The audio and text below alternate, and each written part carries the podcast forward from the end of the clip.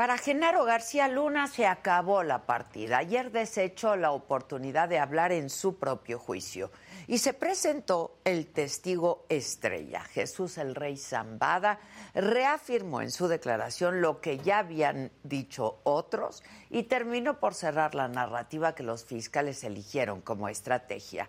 Ahora la defensa va a presentar como única testigo a Cristina Pereira, esposa de García Luna. Y luego vendrán los alegatos finales y entonces será inminente. García Luna será declarado culpable o inocente. Y lo supimos desde el fin de semana, que Jesús, el rey Zambada, sería el protagonista en el cierre del juicio. Detenido desde el 2008, criminal confeso, conocedor de las entrañas del cártel de Sinaloa por ser hermano de Ismael El Mayo Zambada, líder de la organización. Llegó a la corte de Brooklyn, pero no era la primera vez. En noviembre del 2018 ya había estado ahí, pero en el juicio contra Joaquín El Chapo Guzmán, su ex aliado. En aquel juicio, Zambada mencionó por primera vez el nombre de Genaro García Luna y entonces habló de dos sobornos millonarios para el superpolicía. Y luego de sus explosivas declaraciones, el propio García Luna salió a defenderse alegando que era falso. Un año después lo detuvieron. Ayer estuvieron frente a frente. García Luna cayó y evitó las miradas, pero Zambada no, ¿eh? Frente al juez Kogan y el jurado, el rey Zambada volvió a su versión del 2018 y dijo que tuvo dos encuentros con García Luna en el restaurante Campos Elíseos de Paseo de la Reforma, donde presuntamente habría pagado 5 millones de dólares a cambio de protección. La declaración del rey coincide con el testimonio del agente especial de la DEA, Miguel Madrigal, quien declaró que tenían datos de inteligencia sobre supuestos sobornos a García Luna en ese mismo restaurante. Sin embargo, no había cámaras en el lugar, por lo que no existe evidencia en video de los supuestos encuentros. En su testimonio, el rey dijo que con García Luna al frente de la Agencia Federal de Investigación, la AFI, los sicarios del cártel de Sinaloa podían inmiscuirse en operativos, algo que en su turno también dijo Sergio Villarreal el Grande, quien había sido pieza clave del cártel de Sinaloa antes de la batalla con los Beltrán Leiva. El rey Zambada aseguró que el cártel de Sinaloa tenía sobornados a distintos funcionarios del Aeropuerto Internacional de la Ciudad de México con lo que lograron controlar el envío de varias toneladas de cocaína desde el año 2000 y hasta el 2008. Una declaración que coincide también con la que dio el ex policía federal Raúl Arellano, quien el pasado 31 de enero dijo que la Policía Federal permitía la entrada de drogas al aeropuerto bajo la supervisión de Ramón Pequeño, mano derecha de García Luna, y el entonces jefe de aeropuertos, Oscar Moreno. En esos tres puntos, la declaración del rey Zambada reafirmó lo que otros testigos ya habían declarado, pero en sustancia, bueno, pues no reveló nada nuevo comparado con lo que ya había dicho en el 2018 durante el juicio del Chapo. A la hora del interrogatorio por parte de la defensa, Zambada no se retractó e incluso sonreía antes de responder a los cuestionamientos de los abogados de García Luna. Confiado es como lo describen los periodistas que estuvieron ayer ahí en el juicio. Hoy la defensa de García Luna terminará de interrogar al hermano del Mayo Zambada. Y así es como va a concluir el turno de los fiscales, quienes no presentaron pruebas en video o grabaciones de impacto y la única evidencia documental son las facturas pagadas al diario El Universal. Los fiscales apostaron por tejer una narrativa del caso a partir de los testimonios de exagentes de la DEA, ex elementos de la Policía Federal y varios narcotraficantes procesados. Ya quedará en manos de los miembros del jurado decidir si es o no suficiente para condenar hasta con cadena perpetua a García Luna. Pero recordemos también que fueron las palabras del rey Zambada las que pusieron los clavos en el ataúd del Chapo Guzmán. Además de meditar sobre las declaraciones de los testigos, lo que no va a olvidar el jurado es que ayer, cuando en la misma sala estaban su esposa y su hijo, Genaro García Luna tuvo la oportunidad de defenderse, pero eligió la oscuridad del silencio y pondrá debajo de los reflectores a su esposa. Yo soy Adela Micha.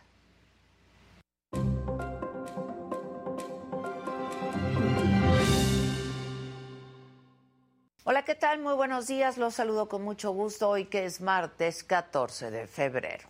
Hoy es Día del Amor y la Amistad y a una semana de los sismos que azotaron Turquía y una parte de Siria continúan surgiendo milagros, como el de la niña Mirei, de seis años de edad, encontrada con vida en la ciudad de Adiyaman. Los sismos afectaron directamente a más de 13 millones de personas. Sobre el mismo tema, en la mañanera se informó que esta noche saldrá a Turquía un avión con casi 100 toneladas de ayuda. En el juicio contra el exsecretario de Seguridad Pública, Genaro García Luna, hoy continúa el interrogatorio de la defensa del narcotraficante Jesús el Rey Zambada. En el escenario político, Luego de reunirse con el secretario de Gobernación, Adán Augusto López, el senador Ricardo Monreal negó que le pidiera retrasar la aprobación del Plan B de la reforma electoral. El secretario fue respetuoso de los tiempos que tenemos en el Congreso, fue lo que dijo el coordinador de los senadores de Morena. En Quintana Roo, 10 empleados de un bar fueron detenidos al ser señalados de participar en el asesinato de cuatro funcionarios del Ayuntamiento de Solidaridad el pasado 11 de febrero. En Guerrero, a pesar de que desde el sábado hay vigilancia de las fuerzas federales en Ciguatanejo, empresarios gaseros denunciaron que integrantes del crimen organizado siguen interrumpiendo la distribución de gas LP en hoteles, en negocios y en casas. Además, en Petatlán continúan cerradas las dos gaseras. En los otros temas, la conductora Patti Chapoy se disculpa con la cantante Yuridia, quien por cierto confirmó que está embarazada. Jakub Jankto, futbolista checo del Getafe y actualmente cedido al Esparta de Praga, anunció públicamente que es gay. Soy homosexual y ya no quiero esconderme, dijo. De todo esto y mucho más estaremos hablando esta mañana aquí en Me lo dijo Adela. No se vayan, que ya comenzamos.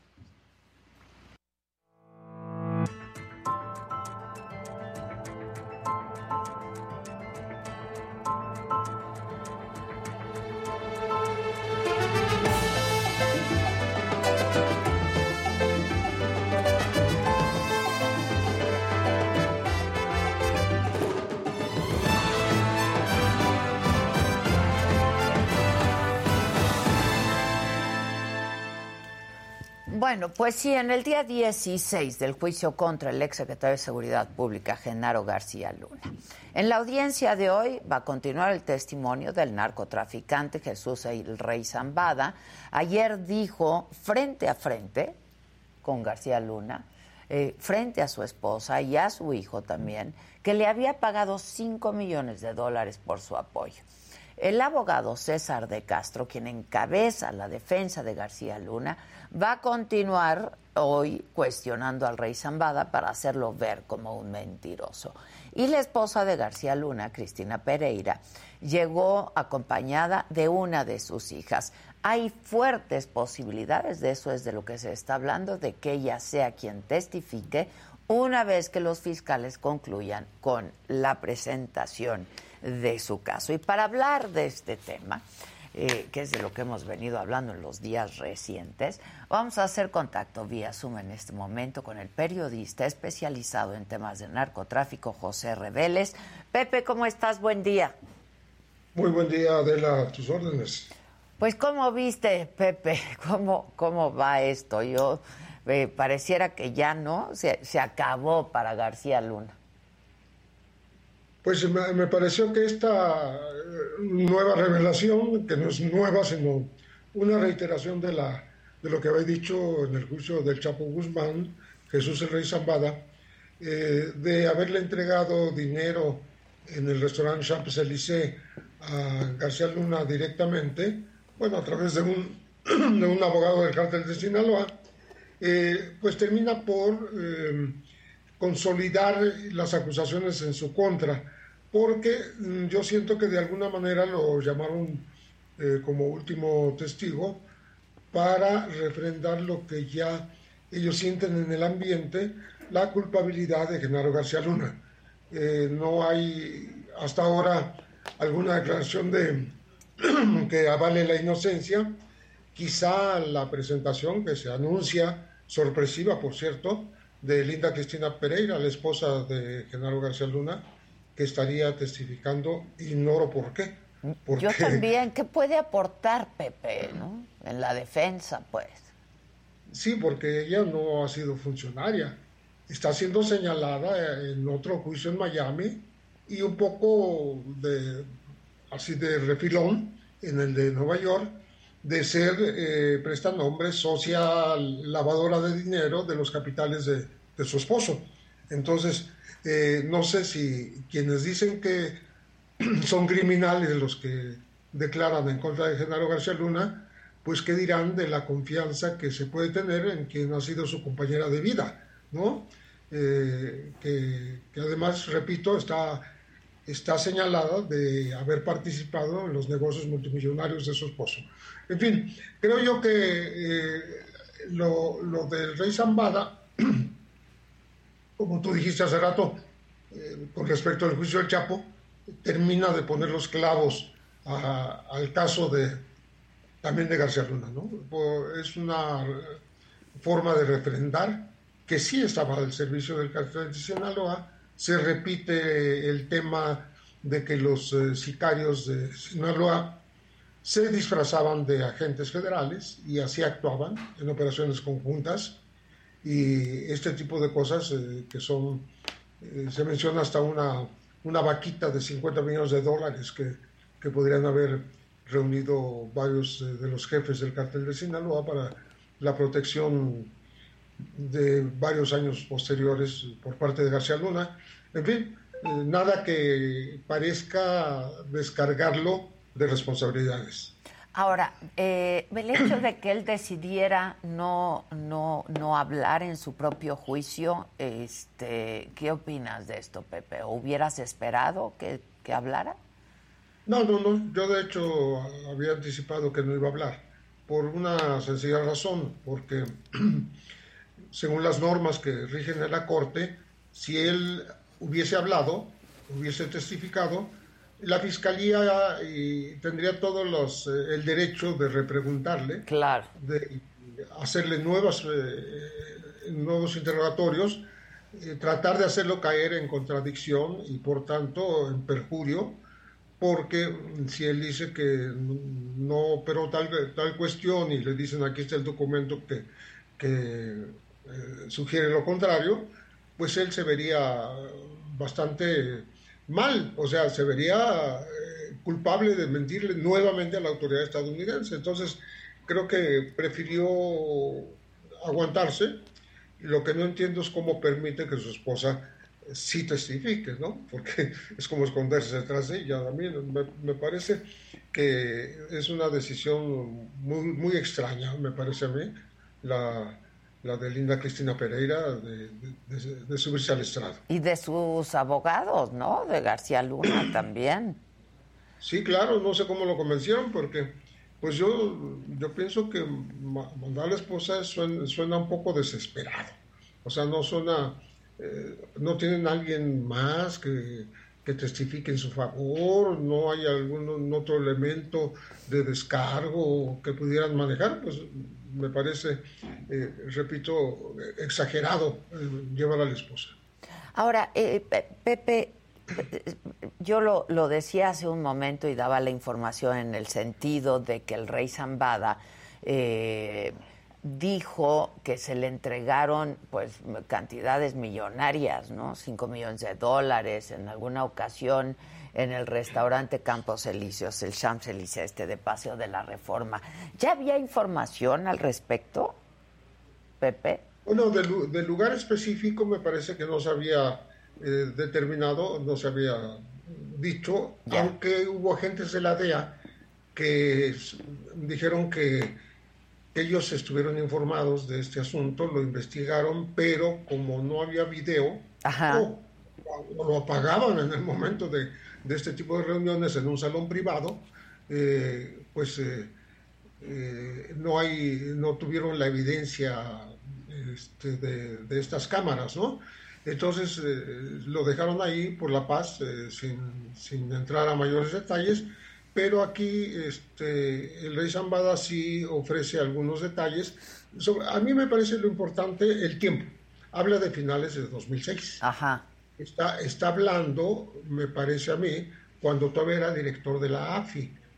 Estaba en la transición y seguramente ya sabían ellos, y él también, Genaro García Luna, que iba a ser secretario de Seguridad Pública con Calderón. Y por tanto estaban adelantándose a eh, darle estos eh, sobornos para eh, pues garantizar que, que, les iba a permitir actuar, que, que iba a, estar en favor de, del cartel de Sinaloa, avisándole de, de cualquier operativo que, que, se estuviera organizando en su contra, etcétera, etcétera, ¿no? Y refrendar después esas ayudas, como, como se ha dicho acá también, a través de Arturo Beltrán Leiva. Hay que recordar que todavía no ocurría la división violenta, terrible, eh, la enemistad entre los jefes eh, tradicionales del cartel de Sinaloa y los Beltrán Leiva, que eso fue hasta 2008. Ahora, eh, con este juicio todos pensábamos que se iban a revelar un montón de cosas, ¿no? Y que, pues, iba a pasar incluso por el expresidente Calderón, el expresidente Peña. Eh, ¿qué, piensas tú de todo esto? ¿Han habido revelaciones eh, claras? Nuevas, bueno, como declaraciones sí han sido muy directas, tanto que obligaron al expresidente Felipe Calderón a responder antes de lo que él tenía pensado. Él decía que iba a, esperar una vez terminado el juicio. pero intervino porque lo mencionaron como eh, quien ordenó que en Nayarit eh, particularmente, pero en otros puntos de la República, se favoreciera al cártel de Sinaloa y no se permitiera pues que tuviera la hegemonía el, grupo de los Beltrán Leiva. Eso lo hizo reaccionar, es decir, yo no tuve nada que ver con órdenes semejantes, y descalificó al fiscal, eh, ex fiscal Nayarita Edgar Beitia, eh, respecto de esta, de esta situación.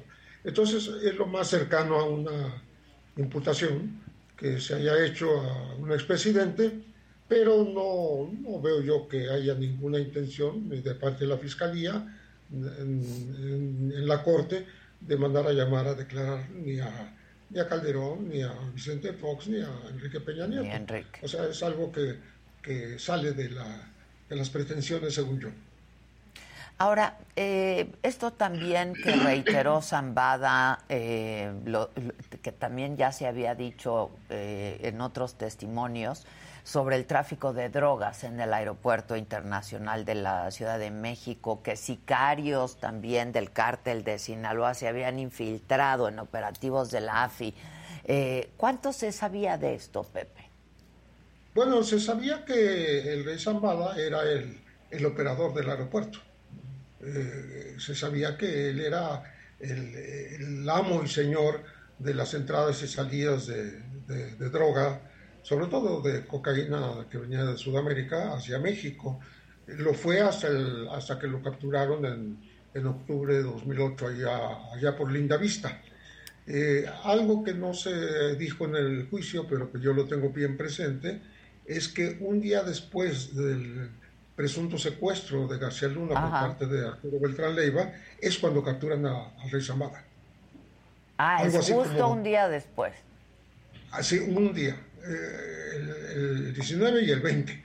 Eh, eso a mí me sugiere que él le dijo que como muestra de buena voluntad o algo, pues hiciera algo con el rey Zamada y lo capturó. Eh, y es curioso que es uno de los puntos o de los operativos que menciona el Grande, en, en el cual él, él, mismo se disfrazó de agente federal para entrar a la casa de Linda Vista, en donde capturaron al rey Zambada, y a partir de, entonces, pues está, está detenido, ¿no? Está preso. Entonces, eh, eh, o sea, fue, fue extraditado cuatro años después, después fue condenado en Estados Unidos, lo le rebajaron la condena y ahora está eh, consiguiendo pues quedar bien con la con, con las autoridades estadounidenses.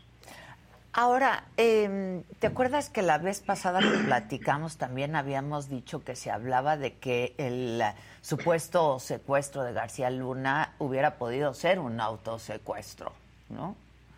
Sí, una, un, un ensayo de, de, los montajes, un, un, este, una fabricación de este, pues esta manera de, de parar las FAA, las fuerzas eh, armadas de Arturo a, los escoltas de García Luna, que eran más de 20, desarmarlos, dejarlos cuatro horas ahí maniatados, vendados de los ojos, y después liberarlos mientras su jefe conversaba con Arturo Beltrán. Eh, bueno, no, es una especulación solamente, sino es, un, eh, es una versión que dieron los federales en el Congreso de la Unión eh, en un documento por escrito, citando exactamente el caso de que eh, García Luna era experto en montajes y, mencionaban el caso de Flores Escasez. Entonces, sí, sí hay indicios, si hay posible cruce de información, si se pretendía o si quisiera llegar a fondo, porque eh, esos papeles tienen que estar en el, Congreso de la Unión. Y también eh, se pedía, recordamos que lo platicamos la vez pasada, se pedía que la Secretaría de la Defensa Nacional inspeccionara las armas de cargo de estos agentes porque este, pues es la encargada de, otorgarlas y ver si todavía las conservaban porque los desarmaron. Ahí yo este, doy la lista de 84 agentes en el libro El cartel incómodo con sus respectivas armas, los, las que llevaban. Entonces no sería difícil checar, confrontar esas, esos, eh, datos eh, pues como una de las evidencias que sí pueden probarse, ¿no? Porque no hay video de la entrega de dinero en los campos elíseos, no, no hay, nos quedaron a deber en la corte eh, la exhibición de, de pues, videos. de evidencias, ¿no? Sí, sí. de evidencias de como llamadas telefónicas, ¿no? Eh, en donde, por ejemplo, en el juicio del Chapo, sí presentaron unas grabaciones en donde era inconfundible la voz del Chapo dando órdenes. Aquí, bueno, hubiese sido buenísimo que pudiéramos haber corroborado estas acusaciones con audios o, grabaciones telefónicas. El hecho de que no hubiera Pepe, ¿crees que va a repercutir y va a pesar en el jurado? No creo que sean tan estrictos para esto. No, no es la costumbre en, en las Cortes de Estados Unidos. Eh, se escucha a, las acusaciones, las valora un jurado que, por cierto, no es experto, no conoce muy bien estas pues nada. Están, son personas que nombradas que no, que no tienen un historial eh, de conocimiento del narcotráfico y los modos de operar, pero que eh, sí, este, siento que el fiscal quiso influir en el jurado reiterando los temas de la, de la corrupción que equivalen a los temas de protección de Genaro García Luna al cártel de Sinaloa. ¿sí? Eso es lo que, eso es lo que, lo que estoy viendo que, que, pretendió la Fiscalía. Bueno, vamos a ver qué hace la defensa. Eh, más allá de, de, presentar a la esposa, pues a ver qué, qué otros argumentos puede eh, mencionar o, qué le puede preguntar al rey Zambada eh, tratando de mostrarlo públicamente como un mentiroso. Pues sí. Oye, este, cuando se habló de un testigo estrella para el día de ayer, eh, pues había trascendido que hubiera podido ser la Barbie y finalmente pues no testifica. Sí, a mí me hubiera gustado porque la Barbie es el único, bueno, el, capo del narcotráfico capturado en agosto de 2010, que eh, ya ha declarado por escrito que él le daba dinero eh, personalmente a, tanto a García Luna como a, a este José Luis Santiago Vasconcelos en aquella época y a Juan Camilo Mugriño. Y la Barbie sabía eh, que, que, era el general Mario Arturo Acosta Chaparro, el intermediario entre los capos del narcotráfico y el presidente Calderón. O sea que habla sí directamente de Calderón y cómo uh, llegó a ciertos pactos con ellos eh, que no especifica, solo, solo en su caso dice que lo querían obligar a pertenecer o a, estar bajo las órdenes de Beltrán Leiva, o sea, como una orden. Pero al mismo tiempo decía, decía la Barbie, como mm, cada vez que se drogaba o cada vez que estaba eh, con, con alcohol, eh, ajá, ingerido alcohol, Arturo Beltrán lo quería matar. Entonces, obviamente, pues no quería estar con él. Pero todo esto es, es algo que, que ya lo dijo por escrito, y que hubiera sido interesantísimo pues llegar a, describir más los intríngulis, los laberintos de relación entre gobierno y narcos en los tiempos en que se entrevistaban con los capos de todos los carteles. ¿eh? ¿Por qué crees que no, Con el Chapo, con el Mayo, con todos. ¿Y por qué crees que no testificó, Pepe? Pues, pues faltaron yo creo que muchos este, de los prometidos. Ya ves que casi las dos terceras partes ya no, de los que se mencionaron ya no, ya no hicieron declaración. Y no sé, otro, otra cosa que podía haber aportado la Barbie es eh, eh, su, su intrusión, vamos a decir, eh, su infiltración en los cárteles porque él trabajaba para la DEA.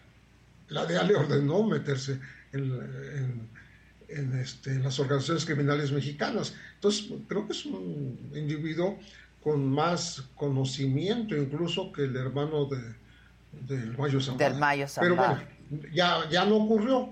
Este, entonces, pues vamos a, vamos a ver por qué, por qué lo hicieron. A lo mejor dijeron, ya es bastante, ya con esto tenemos, no necesitamos más, ¿no?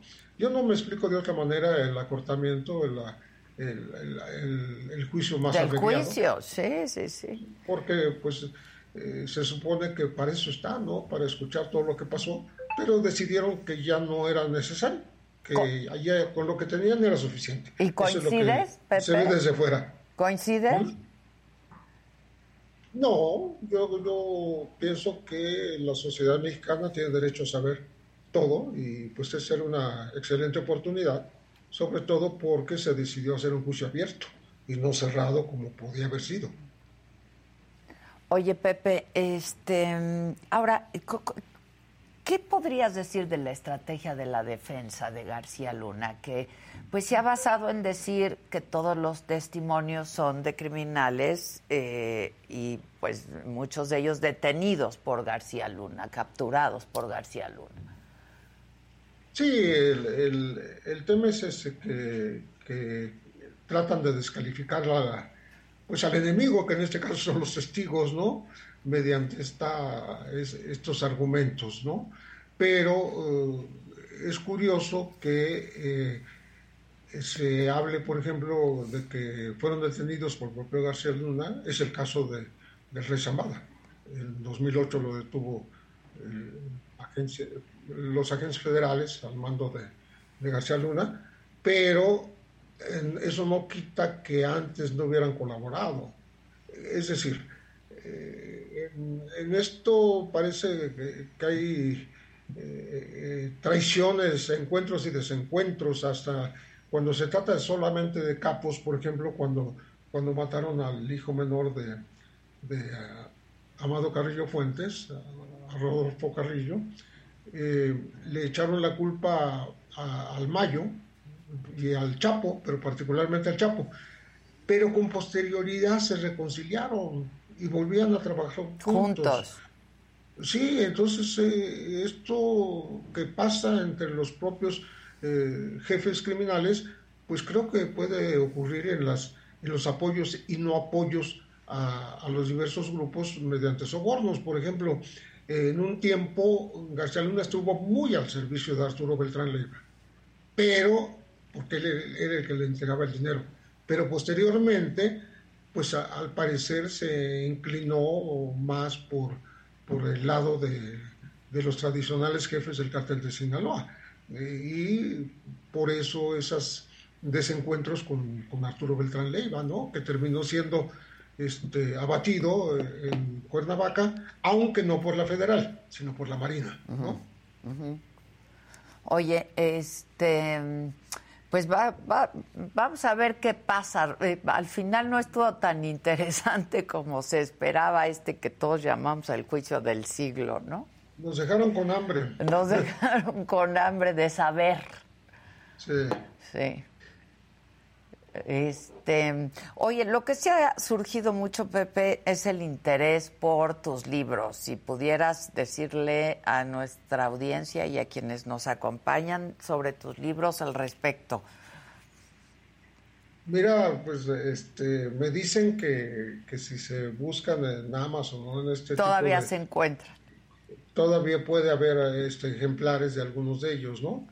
El que más, eh, el que más eh, habla de este tema y ya, ya dice cómo el gobierno de Calderón estaba este, protegiendo al cártel de Sinaloa es el, el, cártel incómodo, porque ahí se dan datos y fechas precisas, ¿no? Pero pues eh, yo realmente me desentendí de la cosa del, de la distribución y comercio porque pues, lo maneja la editorial y estamos hablando de un libro publicado hace ya más de 12 años, ¿no?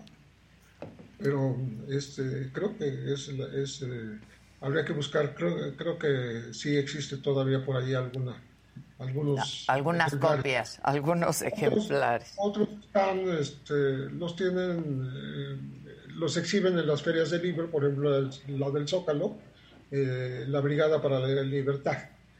Pero son otros libros, son Levantones Narcofosos y Falsos Positivos, el Afer Cassés, ¿no? Sí, el eh, son, son, diferentes. Y el, y el último del Fondo de Cultura Económica, que sí está en librería, que es eh, Mirando a los Ojos de la Muerte. Es una recopilación de, de reportajes. Ya. Pues interesante, como siempre, hablar contigo. Entonces, pues sí nos quedaron a deber y parece que no mucho más va a pasar ya, ¿no? Parece que no. Vamos a tener que esperar un poco y, si hay una negociación que no se ha dado, porque no se ha declarado culpable García Luna, pues eso sería la única eh, la, única super sorpresa, ¿no? Pues sí. Hasta ahora no ha ocurrido y no veo que vaya a ocurrir. Ni yo tampoco. Te agradezco mucho, Pepe. Un abrazo desde aquí. Muy buenos días, igual un abrazo. Nos vemos pronto. Gracias, José Reveles, periodista especializado en temas de narcotráfico. Y bueno, hoy que es martes, 14 de febrero, Día del Amor y la Amistad, ya nos dimos aquí varios, varios abrazos porque pues somos nuestros amores, ¿verdad, muchachos?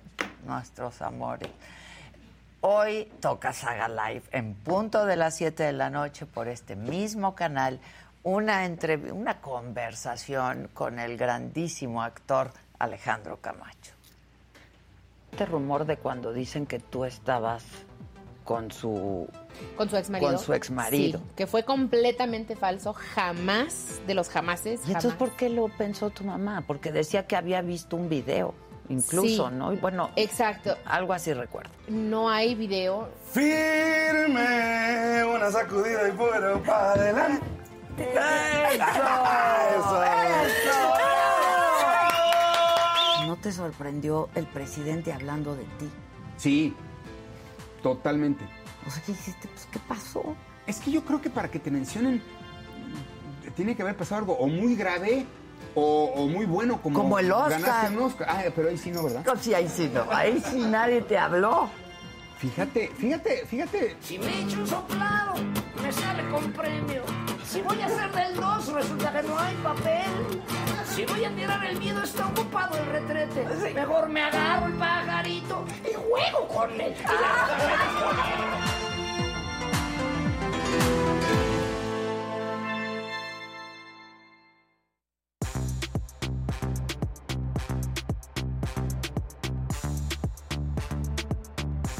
Buenos días. Buenos días. ¿Cómo estamos hoy, Tochi? Valentine's. Feliz día del amor y de la felicidad. Miren, miren cómo nos Eso. queremos Sí. nosotros. ¡Ánimo! No, ¡Ánimo! Eso sí, acuérdate. ¡Ánimo! Ánimo. Sí nos queremos mucho, la verdad. La Mucho. verdad, sí. Sí.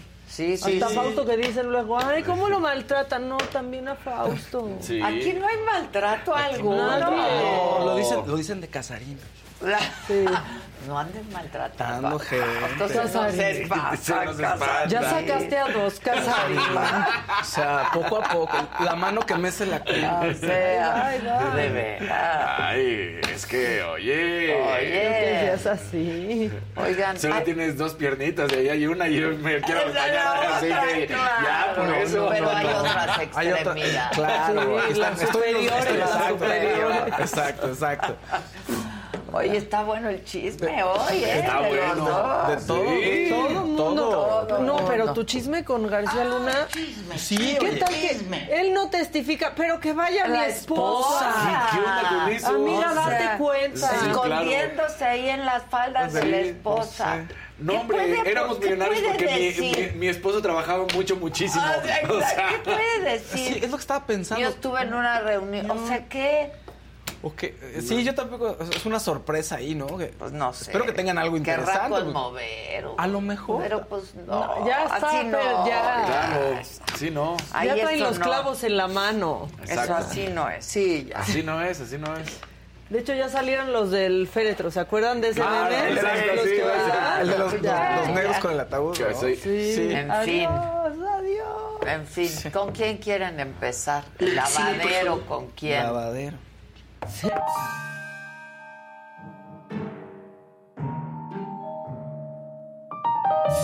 Ah, caray, soy yo. Caray, te tocó, mamá. Aquí los bullies de la cabina ¿Qué? me dijeron, es 14 de febrero, vamos a poner una imagen antes del 14 de febrero. Por favor, pónganla, por si andan ahí de románticos. Pero nuestro nuevo choche. No, nuestro nuevo choche con, con ¿Cómo flores. no? Ahí está, el Isaquito. Nuestro Pepe Lepú, nuestro Pepe Buchón. ¿Cómo no? Es un, sí, Ramo buchón. buchón. Sí, Ramo Buchón. Claro. Pero bueno. Pero que si el conejote, que si los globos. No, no. Seguro todo eso va a llegar en un ratito. Pues que llegue. de azúcar. O no sabemos La si. verdad que llegue. Pues, oye, ya una llegó. muy agradable sorpresa. Claro. Sí, claro. Sí. No, bueno, pero es martes y sí, mucho amor, sí, mucha amistad, pero en realidad todos quisiéramos estar como este perrito porque ha estado bien pesado todo en general. Muy. Todo, hasta los perritos Todo. se lo han pasado, no Sí. muy bien.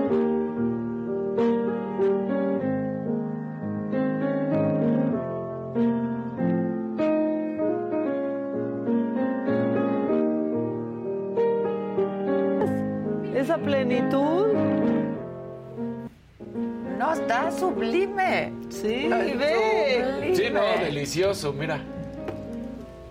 ¿Y por qué les digo que hay que estar así, como ese perrito?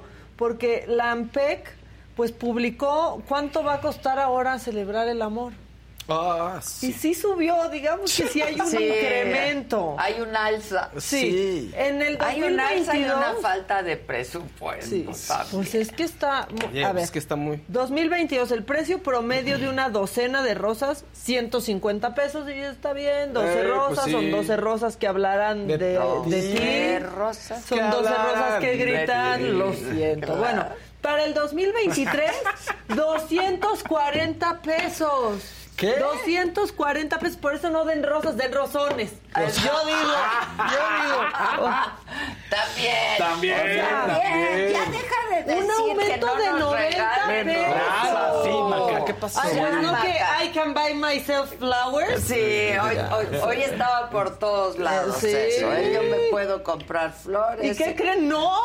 ¡Están bien caras! No nos alcanza. Pueden comprar globos, es lo que no ha subido tanto. El año pasado 100 pesos No de esos globos, esos sí compren. Eso sí. compren. Pero ahora 105 pesos, o sea, tuvieron un aumentito, Ok. digamos. Si quieren regalar chocolates, no sé, digamos, 100 gramos de tortuguitas. Del 100 sándwich. gramos qué de tortuguitas, bueno, pues eh, vas a, pa- a pagar 30 pesos más Que el año que pasado. el año pasado. Y una cena romántica para dos personas el año pasado, esto es lo más escandaloso. 390 pesos. Una cena romántica, también, ¿qué pasó? ¿A dónde las llevaron? Ay, pues, 390. Pero este año, en el 500. mismo, 904 ¿Qué? pesos. Un Subió aumento tres veces. 132.4%. Y 50 mil pesos Por eso, vayan comidos.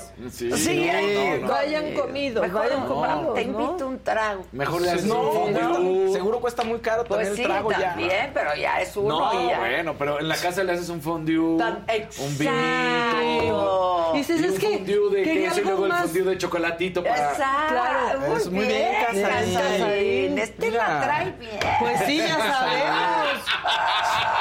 Sí, pero aparte La dices, bien, es algo más íntimo y entonces ya te ahorraste 500 varos. Bueno, pero la compra también 900 del varo, no. porque lo que acabas de Pues decir. sí, Sí, bueno, pero, el no, pero- insumo cuesta. El insumo Sí, cuesta, sí. Porque aparte cuesta.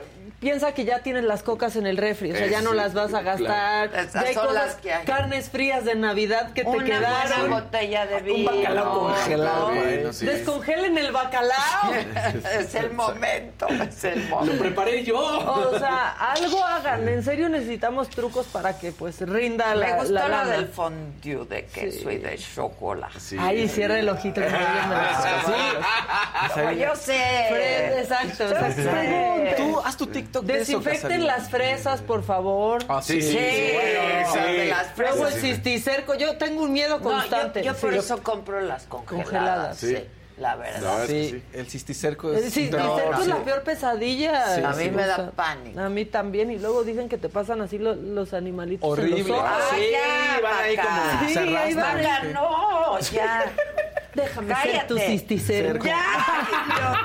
Ya pasé por, tu- por Bueno, el iris de ya tus ojos. vamos a cambiar de tema porque tenemos una tradición mexicana, mexicanísima en el Super Bowl. Ah, sí. No son los aguacates, No. no, son los totopos. Es cachar a un servidor público Claro. en el Super Bowl. Claro. Y ya cayó el primero. Esa es el- la- la- nuestra predilección. Claro, el contralor de la Ciudad de México se fue al Super Bowl. El mismo que, que se metió a las oficinas de, de la alcaldía De Sandra- Cuauhtémoc. de Sandra Sí, Cuevas, Para sí. acabar con esos peligrosísimos folletos. Ahí está Juan José Serrano Mendoza, el mismo que defendía a las víctimas del Repsamen y luego horrible. se pasó a la Ciudad de México. Pues se fue. ¿Qué dijo? Que él tiene un primo que quiere mucho. ¿no? Y que han compartido esa afición. Y pues este, entonces se lo regaló el primo. Mira, mínimo, mínimo, mínimo, mínimo. Ahí regalo, fueron, ahí fueron cumpleaños, 10 mil dólares. 50. Pero los gastó el primo. Los Exacto. gastó el primo. O sea, Miren, pero es que vean lo romántico. primo. Miren, sí, claro. Mínimo, le hubiera esa dicho es a alguien... la amistad, esa es la amistad. Hubiera o sea, disfrazado a alguien de primo y se saca una foto con él. Claro. Sí. Sí, el primo se lo regaló, pero no fue. Sí. Su, su primo que vive en San Diego y con quien desde pequeños no son una gran afición por el americano. Pongan más, vamos por favor. cada año al Super Sí. Bowl. Los boletos del juego tenían una ubicación hasta importa, las el de últimas filas de la parte mil del dólares. estadio. Eran el cielo y Ya él. cinco mil. Sí, Sí. ya 5 mil dólares cada boleto. Y eso es solo el boleto. Pobrecito. Solo el boleto. todavía no toma Ahora, nada, no come nada. No viajas. No viajas. Pero espérense, porque él dice, yo volé a Tijuana. Y de ahí ya en coche, ya a San Diego y hasta Arizona.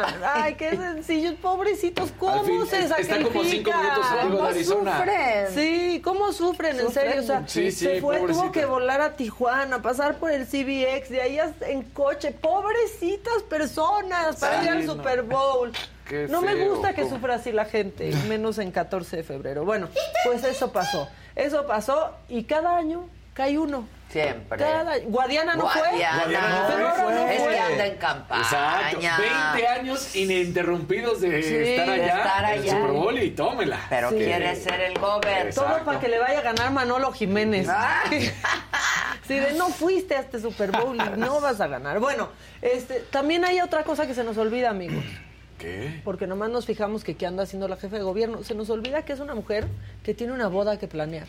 Ah, Y claro. miren, nada más O vean sea- a la que está planeando la- su boda. Ah, En, no, en esta, en esta oficina. Todo es la boda. Todo, Todo todo. es la Le dije, boda. "Ay, mira, ya cásate porque Ya. yo te ocupo. Te necesito. Adelántala una semana Sí. verdaderamente. Ya. Es Bueno. más, llega a su oficina a hablar de otra cosa y cierra la puerta y dice, no, aquí estoy hablando de boda. Está bien, está bien, boda. No hay Sí. nada que hablar. Boda y se acabó. Miren, nos la vamos. Yo, mi objetivo de esa boda es ni acordarme cómo estuvo de cómo me la quiero pasar. Ah, yo también. Va a estar muy divertida Ese es mi boda. objetivo. Pero bueno, se nos olvida que es tan solo una mujer que tiene que ir a buscar Creo que vestidos va a ser de la novia. primera boda a la que voy que no organizo yo. Sí, es cierto. Va a O sea, divertido. A disfrutar 100%. Claro. Sí, ya no tienes que estar pendiente de nada Bueno, como las aunque pasadas. Ayer, aunque ayer ¿Qué pasó? llegó a mi oficina a decir, necesitamos ver el minuto a minuto. Pero ya es toda una magna producción, ¿eh? minuto a minuto, como en un programa. Así, tal cual. Entonces ya hicimos el minuto a minuto, quién entra, que si vamos a Vamos a desfilar. desfilar, ¿verdad? No, ya en mi casa están escuchando puras canciones de amor porque van a cantar. Van a Y entonces, cantar. y esta, y yo ya la que quieras, todas están bonitas. Y aparte todas las cantan muy bonito. Sí, pero bueno, aquí la jefa de gobierno pues entró a ver vestidos. Ya se acerca el 14 de febrero. Yo en corto. ¿Cuál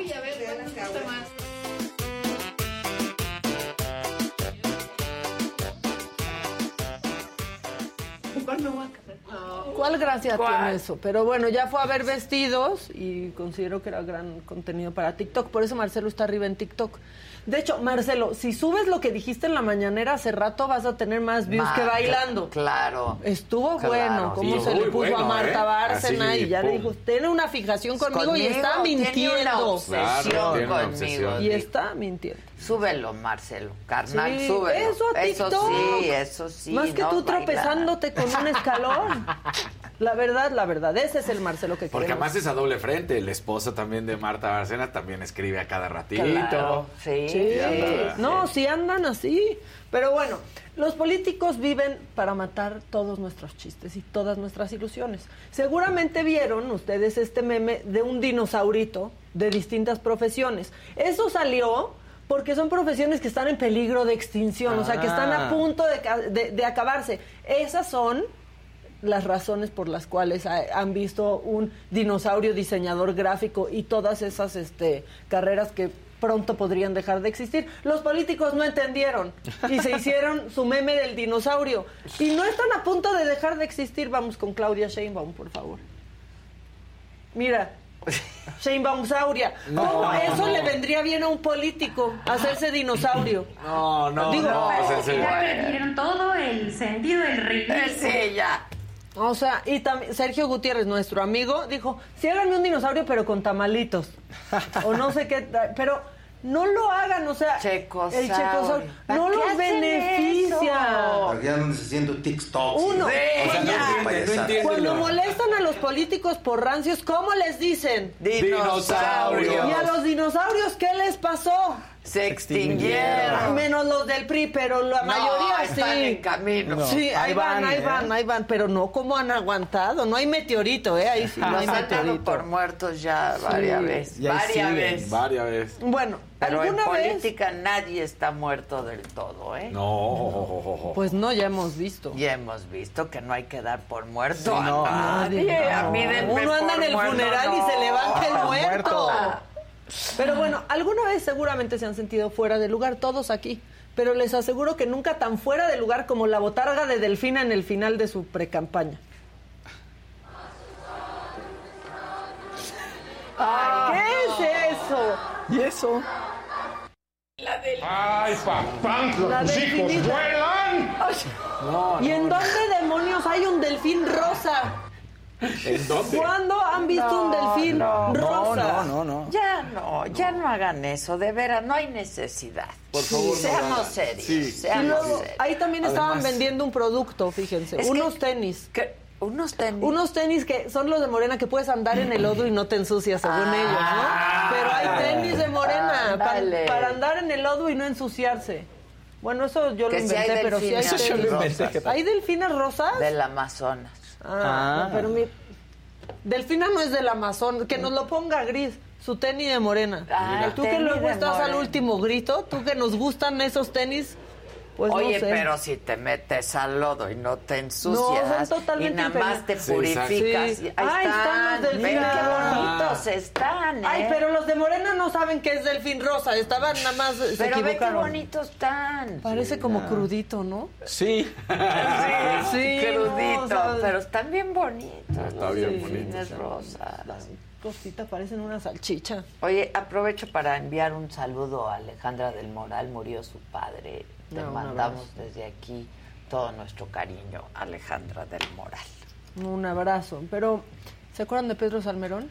Ah, sí, sí. claro, ¿cómo olvidarlo? El que no logró ser este, Embajador embajador, en de Panamá. México en Panamá. Muy bien la canciller de Panamá, ¿te Muy acuerdas? bien. Ella muy bien, Ella se manifestó, muy bien, salió. dijo, no.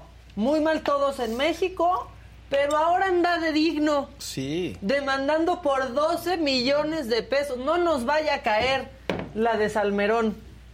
La de este, Sí, porque demanda a Kenia, no, comunicadores, a ¿no? Kenia López, a la Sí. senadora, también la demandó y entonces le contestó en la Kenia. contramañanera que, que ¿Qué hace. hace? Ahí van a ver muchos huevos atrás y sí son los que tiene Kenia, pero es que está comparando con cuánto te comprabas en el sexenio de Fox unos huevos y ahora en el de AMLO. Echen el video. Uno de los más claros ejemplos de impunidad es Pedro Salmerón, el historiador que fue propuesto por el presidente López Obrador para ocupar la embajada de Panamá y que fue acusado por varias alumnas de acoso sexual. Hoy, ese señor tan impresentable nos ha demandado a 29 personas, incluidas universidades, legisladores, periodistas, comunicadores y analistas políticos, por un supuesto daño moral y nos reclama la cantidad de 12 millones de pesos. Es decir, este señor quiere que sus acusaciones de acoso no solo lo dejen impune, sino lo vuelvan millonario. La verdad es que es un descarado. En lugar de que el señor Salmerón haga una evaluación ética sobre su actuar y rectifique, inicia un litigio contra quienes le creímos a las víctimas. Levantamos la voz en contra de la violencia que este señor ejercía y luchamos porque personas como él estén lejos de los cargos públicos que evidentemente les generarán no solamente dinero, sino además impunidad. Sin duda, hoy le digo al señor Salmerón que su infundada demanda será contestada, porque el gobierno federal debe dejar de encubrir a violentos. Pues ahí está. Muy bien, Kenia. ¿eh? Muy, Muy bien, bien. Kenia, Muy bien, que no aparece en la encuesta del No, Universal. Está muy ¿viste raro la eso, encuesta ¿no? hoy? Sí. La encabeza Sí. Xochitl. Xochitl. Ajá. Le sigue Elía Limón para la jefatura de gobierno aquí. Nos va a poner Ciudad de escaleras. México. Sí, por favor, que- Las- los ocho escalones Sí. nos va a poner Lía Limón. Pues ahí voy con Pues a ver qué Xochitl. pasa ahí también. Híjole, esa sí rompería. Xochitl, Me haría estaría bien, votar ¿no? en- por primera vez por el PAN. Maca, ¿qué? Pero es que es votar por Xochitl. Sí, votar Sí. por Porque sabemos cómo es, ¿no? Este, pero bueno, eso eh, con Pedro Salmerón. Y ahora sí, híjole, los voy a hacer eh, no enojarse, se van a emperrar. Los tres se van a emperrar. Ustedes se van a emperrar. Porque yo no sé si nos tenga que hacer reflexionar o nos tenga que hacer reír. Que una Argentina nos diga que somos infumables. Ah. Ah, sí. Que una Argentina nos diga que somos ególatras. Ándale. Y No sobre se mordió la lengua. Por eso Sí, no nos sí, tenemos que reír o reflexionar. ególatras. Ególatras.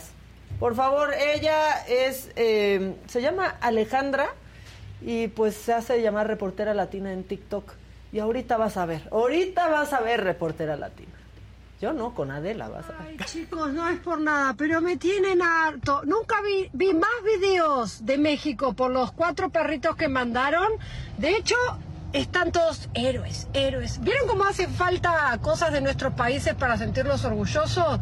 Pero no soy la única, un montón de gente me comentó, déjense de joder, ustedes no están ahí para ustedes ser héroes, ustedes están ahí para ayudar a la gente de Turquía. Ególatras, ególatras, ególatras. Fueron 40 países y el mío también fue. Y están el perrito, ¿Vieron cómo hace falta en México promover cosas para que ustedes tengan el orgullo? Pero la neta, oh, infumables, infumables, infumables, infumables, infumables. Y nosotros, cuando ganamos el Mundial, las puteadas de la gente de México fue brutal. Ahora ustedes joden, ni, ni una palabra por la gente de Turquía, es nosotros los héroes. ¿A quién le vamos a partir su madre? Que viva Proteo. Mira, hay un punto en donde digo sí es cierto. Y otro cuando dices sí, infumables, infumables, Sí, ¿qué infumables, que van ganas de decirte infumable O sea, tu madre. tu madre. Ya. ¿Y tú? O sea, sácate la Joder, ¿qué, ¿de qué hablas? Claro. Les Sí, dije. ya. un- solo un mexicano insulta a otro mexicano, ¿eh? Ya, y ni siquiera molestarlos con la devaluación de su peso tienen. No, ya. Pero ¿sabes qué? Pero que, Sí que una argentina Sí, nos diga igual atrás. Hazme favor, no, problemas. O nos hace reír o nos pone a reflexionar. Pues sí, estamos en Pero bueno, ya desactivó sus comentarios y todo porque pues sí le cayó la Pues banda sí, Mexa, Claro. evidentemente. Y es brava. Y hay Este, mucha. Dice, dice Con los perros rescatistas no te metas. Y sí. Pues están bonitos, con nuestros perritos, no. No, Oye, Pero aparte, ¿qué no sabes que cuando tembló aquí en el 2017, reportera latina, también era de lo que hablábamos? Sí. De Frida. De Frida. Claro. perro. La verdad. Y Fue cuando Frida, murió paralizó el país, Frida, claro. cuando Y lo murió vamos también. a seguir haciendo. Y los queremos mucho más que algunos servidores públicos. Y hacen mucho más por la gente que Sí. muchos. Pero estaba muy enojada, como que le ganamos el papel de golatría Sí. ¿no? a Sí, tal vez era Sí. su ego reaccionando porque Exacto, ahora somos los porque más no. ególatras. eh. Sí. No, Le me enojó ganamos, eh. muchísimo, me enojó mucho cuando la vi. Pero bueno, infumables, ya acabé. Pero hay una parte Ya, que dice, sí, sí es cierto, ¿no? Hay una parte que dice, sí, pero, pero no me gusta que me lo Cállate, diga. boludo, que no es cierto. Sí, cuando dijo, ay, los héroes, los héroes. A ver, pues sí, también. Pues sí, la Sí. verdad. Pues sí, también. Pues sí. Pero pues Pero que también es cada país... esos. No, a ver, que cada país haga notas de los rescates que están haciendo, Claro, porque claro. han sacado personas vivas, nuestros rescatistas, como ustedes, pues ustedes hagan notas de Con eso nuestros también. perritos, Todos no. no. Con Exacto. nuestros topos tampoco, Tampoco. Cada la quien verdad. sus perros. Topos. Sí. Pues y topotam. Madre. También. Me enojé. Venga.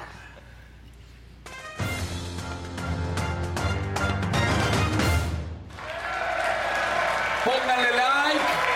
Porque hay mucha información, está brava los temas de lo que vamos a estar platicando. ajá, sí, ahorita. Qué bien, no le caes bien a nadie, güey. Oye, no, sí. Se va a casar. ¡No, Kevin!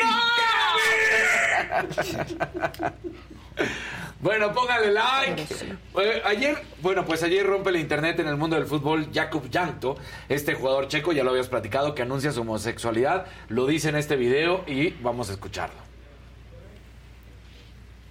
Like everybody else, I have my strengths. I have my weaknesses. I have a family. I have my friends. I have a job, which I've been doing it as best as I can for years. With seriousness, professionalism, and passion. Like everybody else, I also want to live my life in freedom, without fears, without prejudice, without violence, but with love. I'm homosexual, and I no longer want to hide myself. Bravo, bien. 27 años, futbolista checo, de los pocos futbolistas en activo que reconocen Sí, su porque lo- homosexualidad. lo- lo dicen Exacto, ya ya, cuando- ya cuando se retiran, ¡ay! Este, pues, soy homosexual. Qué bueno, felicidades. Y ojalá que ya estemos en un momento en el que ya no sea ya no se noticia. tenga que decir. Exacto, Claro. pero bueno, Sí. él, él- él lo hace por una razón muy fuerte. Eh, hay solamente en estos momentos otros futbolistas declarados gays también. El defensa australiano Josh Cavallo y el delantero inglés Jake Daniels han salido. Uno juega en el Blackpool en mayo del 2022, lo hizo este Daniels. Y Cavallo en el Adelaide United, él en el 2021 también eh, se había declarado. Entonces, bueno, pues eh, eh, Jankto ha jugado 45 partidos con la selección de su país. Es un buen jugador, por supuesto. Es un defensa central, es importante. Así que nada más recordar que el primer futbolista que salió eh, a la luz pública en declararse gay fue el inglés Justin Fashnu en 1990. terrible. ¿Y se termina acabó su suicidando. carrera? Sí, y se termina Sí. suicidando en el 98. Ay, Tenía no. 37 años de edad. O sea, él se da, él se declara gay en el 90, ocho años después. Se termina suicidando por la presión, por los ataques, por todo. Y tenía 37 años Ay, de ya basta. Ya basta. Por y eso, uno de fútbol americano, ¿te acuerdas? O sea, Sí. estaba como todavía colegiado, Sí. ¿no? de hecho, Colegial. no lo, no lo y ya eligieron, en- no ni lo lo eligieron en el draft. No lo eligieron en el draft. Es que a veces, Pero es que a veces perdamos que, pensamos que ha cambiado mucho la sociedad. No es cierto, ¿eh? O sea, hay una Pues parte muy conservadora. que no hemos O sea, avanzado nada. pues Qué tristeza, O sea, está la verdad. complicado. Ya que cada quien Pues sí. viva su vida como quiera, ¿no? Exactamente. Sin embargo, con eso nos vamos a meter en materia brava. A ver. Porque eh, Riley Gaines es nadadora y Ah, sí. ahorita en Estados Unidos, eh, eh, a ver, ella se hace conocida y las declaraciones que da las da el año pasado cuando, te acordarás que platicamos de la nadadora trans Lia Thomas, Ajá, ¿no? que- y que compitió que- y que rompió todos los récords en natación colegial en no la que NCAA. Exactamente, ¿no? Todo en aquel entonces. Bueno, pues ahorita se vuelven a retomar, no sé si les ha salido mucho en los videos, ya sea de Instagram, de TikTok, de donde sea, está saliendo mucho. ¿Por qué razón vuelve a retomarse el caso de Riley Gaines y las mismas declaraciones? Porque resulta que en estos momentos en Virginia eh, hay un subcomité de la Cámara de Representantes en pro de una ley de equidad en los deportes femeninos. Vamos a ser muy claros. Esto no es una cuestión eh, homofóbica, transfóbica, de ningún tipo. Esto es una ley que me parece correcta, la verdad, a favor del deporte femenino en su totalidad y crear otras áreas del deporte de competencia trans, así como de masculino, así como de trans también femenino, como sea, pero que mantener. ¿Por qué? Y ella lo dice muy claro. Quiero que escuchemos el audio y ahorita seguimos platicando. Esta es la declaración que ella da en la Cámara de Representantes de Virginia, porque también es bueno escuchar el otro lado y es muy fuerte lo que ella platica. A ver. 17th of last year, my teammates and I were, and other female swimmers from uh, universities around the country were forced to compete against a biological male named Leah Thomas. Um, Thomas was allowed to compete in the women's division after competing as a member of the University of Pennsylvania's men's swim team for three years. We watched on the side of the pool as Thomas won a national title in the 500 yard freestyle, beating out the most impressive and accomplished female athletes in the country, including Olympians and American record holders. Whereas just the year before, Thomas at best was ranking in the 400s in the men's category. The next day, Thomas and I raced in the 200 freestyle, which ended up in a tie. Um, we went the exact same time down to the hundredth of a second. Having only one trophy, the NCAA told me that I would go home empty handed and this trophy would go to Thomas. And when I questioned this, the NCAA told me that Thomas had to hold it for photo purposes. I was shocked. I felt betrayed and belittled, reduced to a photo op. But my feelings didn't matter. What mattered to the NCAA were the feelings of a biological male. But that is not all. In addition to being forced to give up our awards, our titles, and our opportunities, the NCAA forced female swimmers to share a locker room with Thomas, a 6'4, 22 year old male who was fully intact with male genitalia. Let me be clear we were not forewarned. We were not asked for our consent, and we did not give our consent. If nothing else, I hope you can truly see how this is a violation of our privacy and how some of us have felt uncomfortable, awkward, um, embarrassed, and even traumatized by this experience. I know I don't speak for everyone. I, it's impossible to speak for everyone. But I can attest to the tears that were shed on that pool deck by these poor 9th and 17th place finishers who missed out on being named an All American by one place. And I can attest to the extreme discomfort in the locker room when you turn around and there's a male watching you undress while exposing himself. I can attest to the anger and frustration from these girls who had worked so hard and sacrificed so much to get to this point. Unfortunately, our experiences are not unique.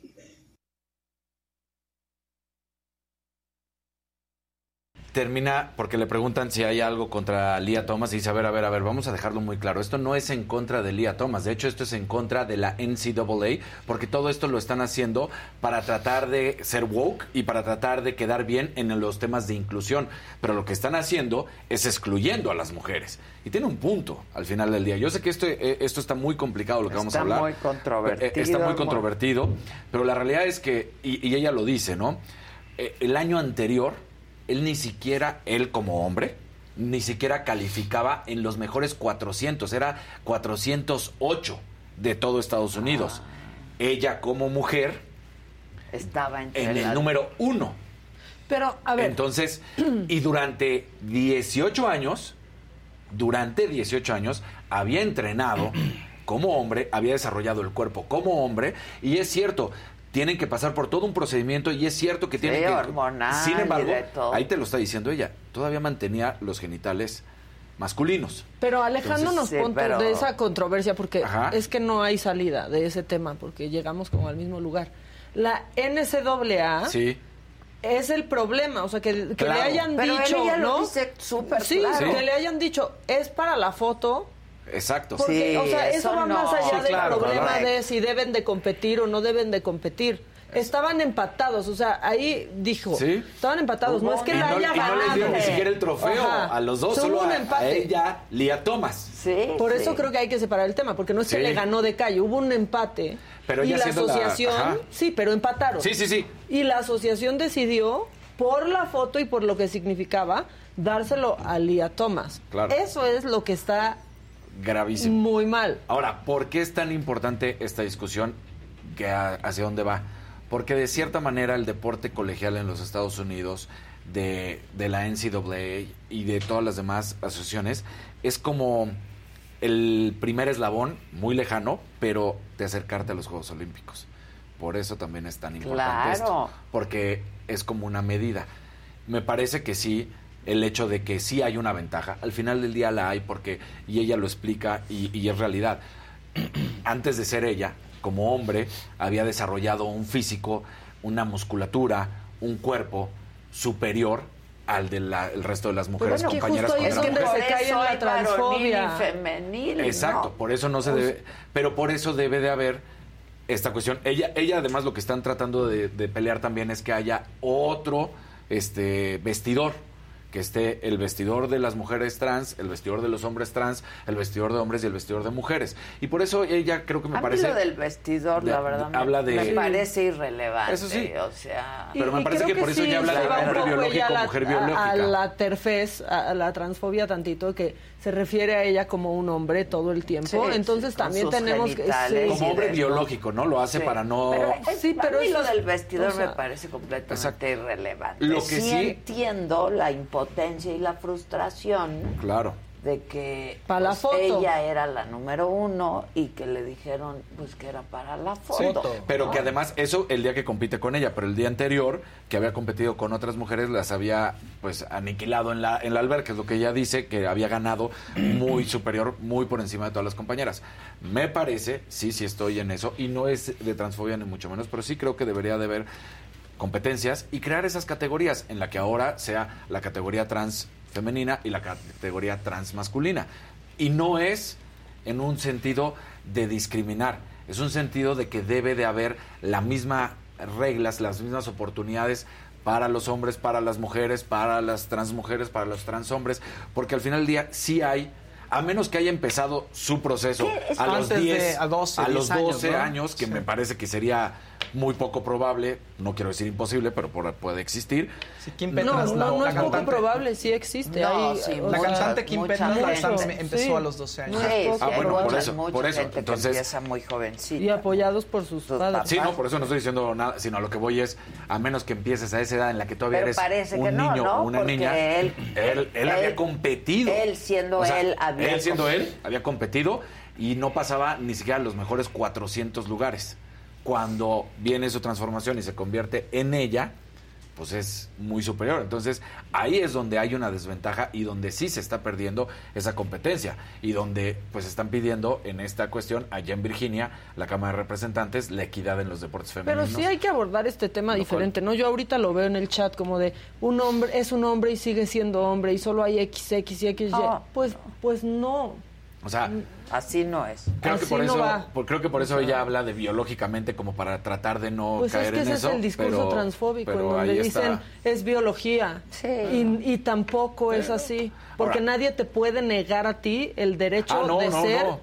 quién quiere ser. No, que sea... Tienen que regular el deporte. Exactamente, Sí, Morgana, es que una que mujer trans que Adela conoce muy y bien, por ejemplo. mucho y me cae ayer muy dijo, bien. ¿no? Y hablando con Sí. conocimiento de causa, dijo, no sabía de esto, sin embargo, yo no me metería a, com- a una competencia deportiva.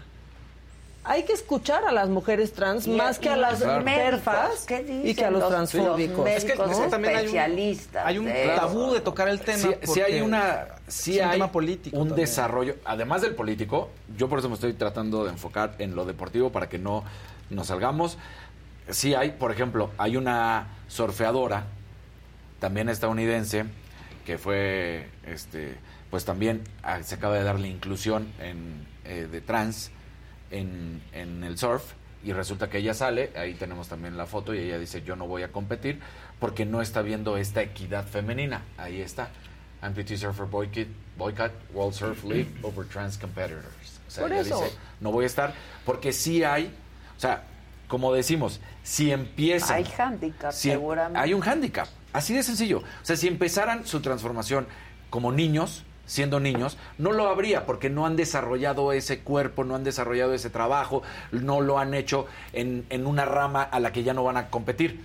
Lía Thomas, en su momento, compitió como hombre. Yo eso se lo desarrolló preguntaría como a un hombre doctor. Y se hizo la verdad, es lo que o te sea- digo, un médico que diga, ¿no? No, pero sí hay una mus o sea, físicamente, Pero- sí pero- hay una Pero musculatura. acuérdate Empiezas que a pasan por un transicionar, Dani. proceso Sí. hormonal. Pierdes testosterona, pierdes la fortaleza de los si la hombres. Sí lo se entiendo, pero el, también, el- no sé. Es el que lo desarrollo tendría del que decir cuerpo un doctor. No, lo- yo no lo sé. tuvo. Yo, Yo no sé. Yo por eso desde la otra vez que lo hablamos Sí. dije, ay, algún médico Creo que hay un tema, que creo que, creo que hay un hay tema importante. expertos. O sea, creo que hay un tema importante. Aquí el, el tema es que es- la discusión se tiene que abrir, porque si no, entonces no llegas a ningún lado.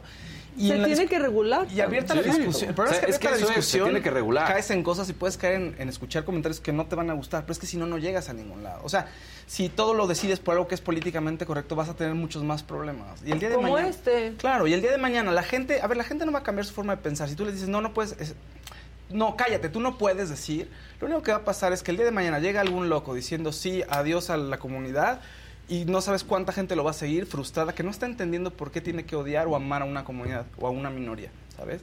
Entonces, eso es, o sea, la política está entrando en la ciencia, entonces mucha gente no quiere hacer estudios porque también los empiezan a segregar. Entonces Sí. se vuelve una- un tema muy complicado. Y luego te vas al otro lado donde le dan un trofeo que no merecía y entonces Sí, sí, despiertas está muy, este está muy complicado. Claro, o sea, es Lado- complicado. lado Yo creo que eso Entiendo. tiene que expresar un médico, la Sí. verdad. Ahora, sí lo, han, sí, sí lo han hecho, o sea, y me parece, yo por eso, hasta donde va, sí es ese cuestionamiento.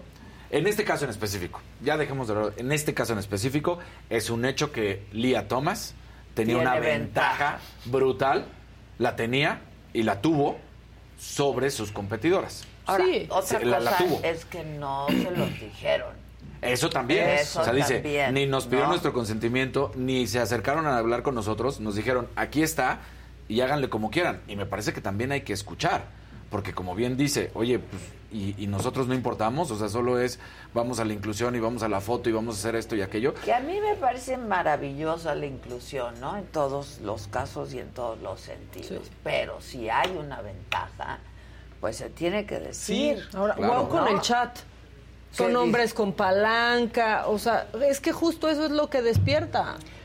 Un tema así cuando no se aborda del lado correcto. Yo creo, pues yo creo que los va a despertar siempre, ¿sabes? Es lo que yo insisto, creo que hay muchas Son temas muy muy, controvertidos y yo muy que- polémicos. Yo creo que es imposible, que- Maca, no, no generar, aunque lo abordes de la mejor manera, ahí va a haber gente que está enojada y gente que le va a costar trabajo cambiar. Entonces, Mira, la realidad... Por eso hay que yo- escuchar esas voces, ¿no? O sea, lo que que- dijo Morgana es, yo, como No. mujer trans, no competiría. Pues no. Claro. ¿no? ¿No? Entonces hay que irnos a eso más allá del enojo. Hay Ahora, mujeres ¿hubo defendiendo, yo ni engaño? soy trans. ¿Hubo engaño al, al resto de las competidoras? En su momento, el año pasado, todas, todas.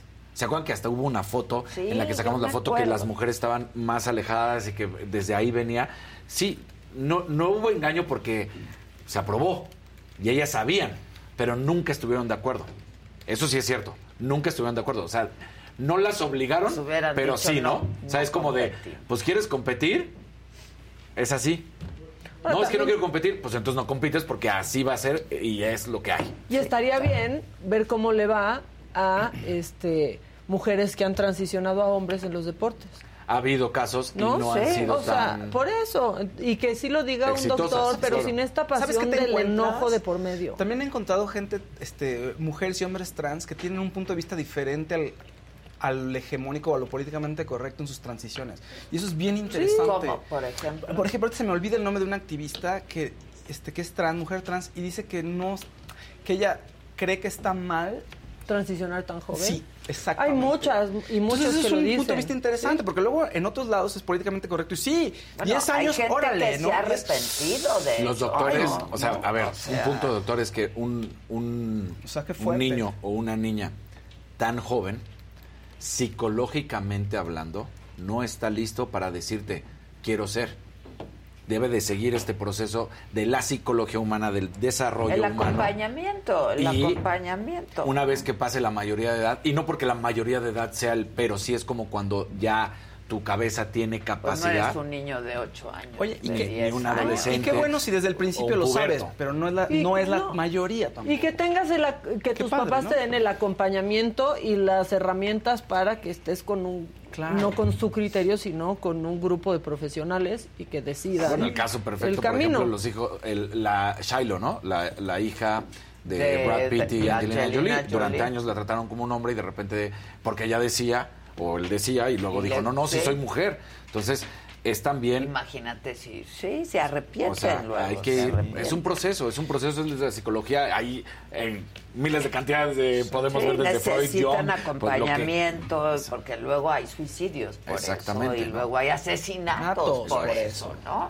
Ahora, en este caso, hablando de lo deportivo, así a mí sí me parece que sí debería de haber dos categorías y esto no es ser transfóbico, simplemente debería de haber dos nuevas categorías para que puedan competir y para que estén con la tranquilidad y no haya una ventaja que sí se puede dar y que en este caso en específico de Elia Thomas se dio y quedó claro sí, y o que demostrado. un médico pues, pues certifique que no hay ventaja, ¿no? Porque- Ándale, sí, sí, sí. Exacto. Tiene no que haber estudios y tienes que hacerlo esto, bien. Sí, esto, más allá del criterio personal. ¿No? Sí, esto Sí. no es Oye, un ¿cómo, asunto de... ¿cómo, es, ¿cómo les fue a otros trans? Este, ¿Cómo rankean? ¿Cuál es su masa muscular? ¿No? ¿Cuál es el desempeño?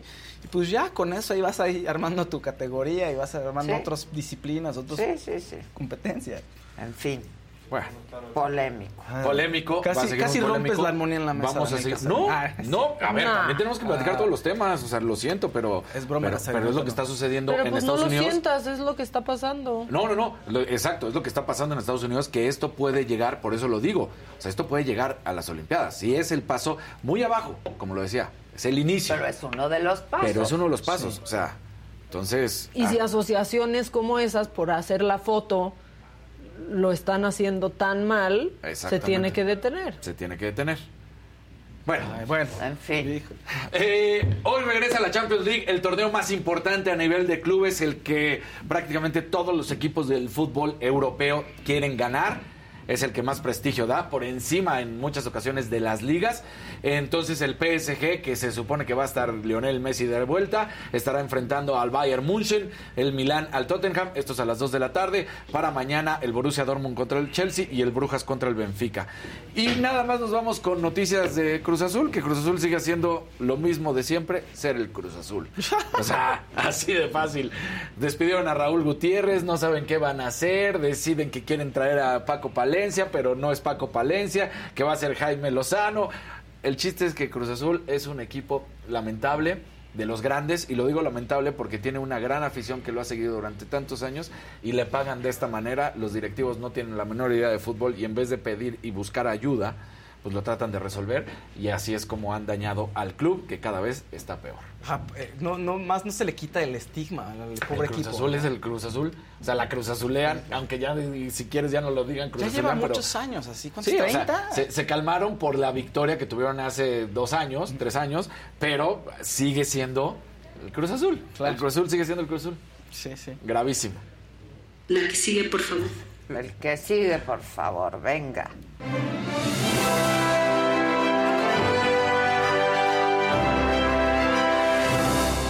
Estos y verdecitos. ¿Cómo están? Ah, bravo.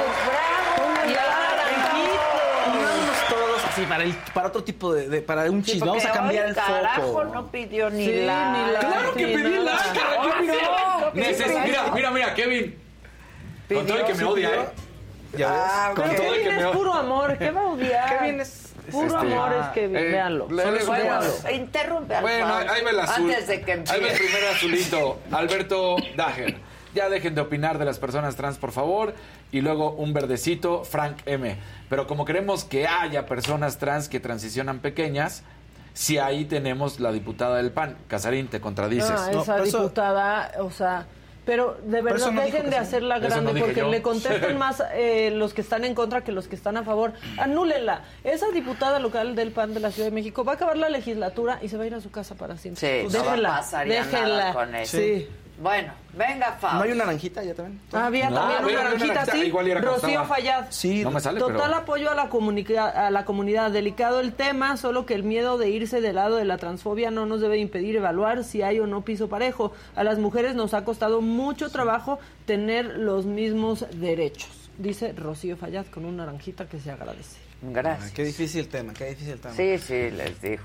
Les Sí, dijo. sí, sí, Se les claro, dijo. claro. Nunca va a haber coincidencias. No, no. Oye, bueno, y en el tema de Yuridia, el tema de Yuridia sigue y ella puso un post en Instagram agradeciendo el apoyo de la gente. Dice, no pensaba volverme como vocera, ¿no? De todo un grupo de personas que sienten pues lo mismo que yo. Anuncia que está embarazada, segundo embarazo, también la gente está muy contenta. Y Pati Chapoy se disculpa en su programa y tenemos un, fragmento del audio para que la escuchemos, que pues me parece importante. Se tarda un poquito porque además su equipo habló antes de tiempo, pero bueno, pues es- si podemos correr el audio, por favor, Oscarín. Hace una semana estuve fuera de México y me, eh, me sorprendió mucho que a partir de un comentario que yo hice en una entrevista fuera de este programa, eh, se ofendió mucho Yuridia. Por eso, en relación con el tema de ella, quiero ofrecer una disculpa sincera por la expresión que emití.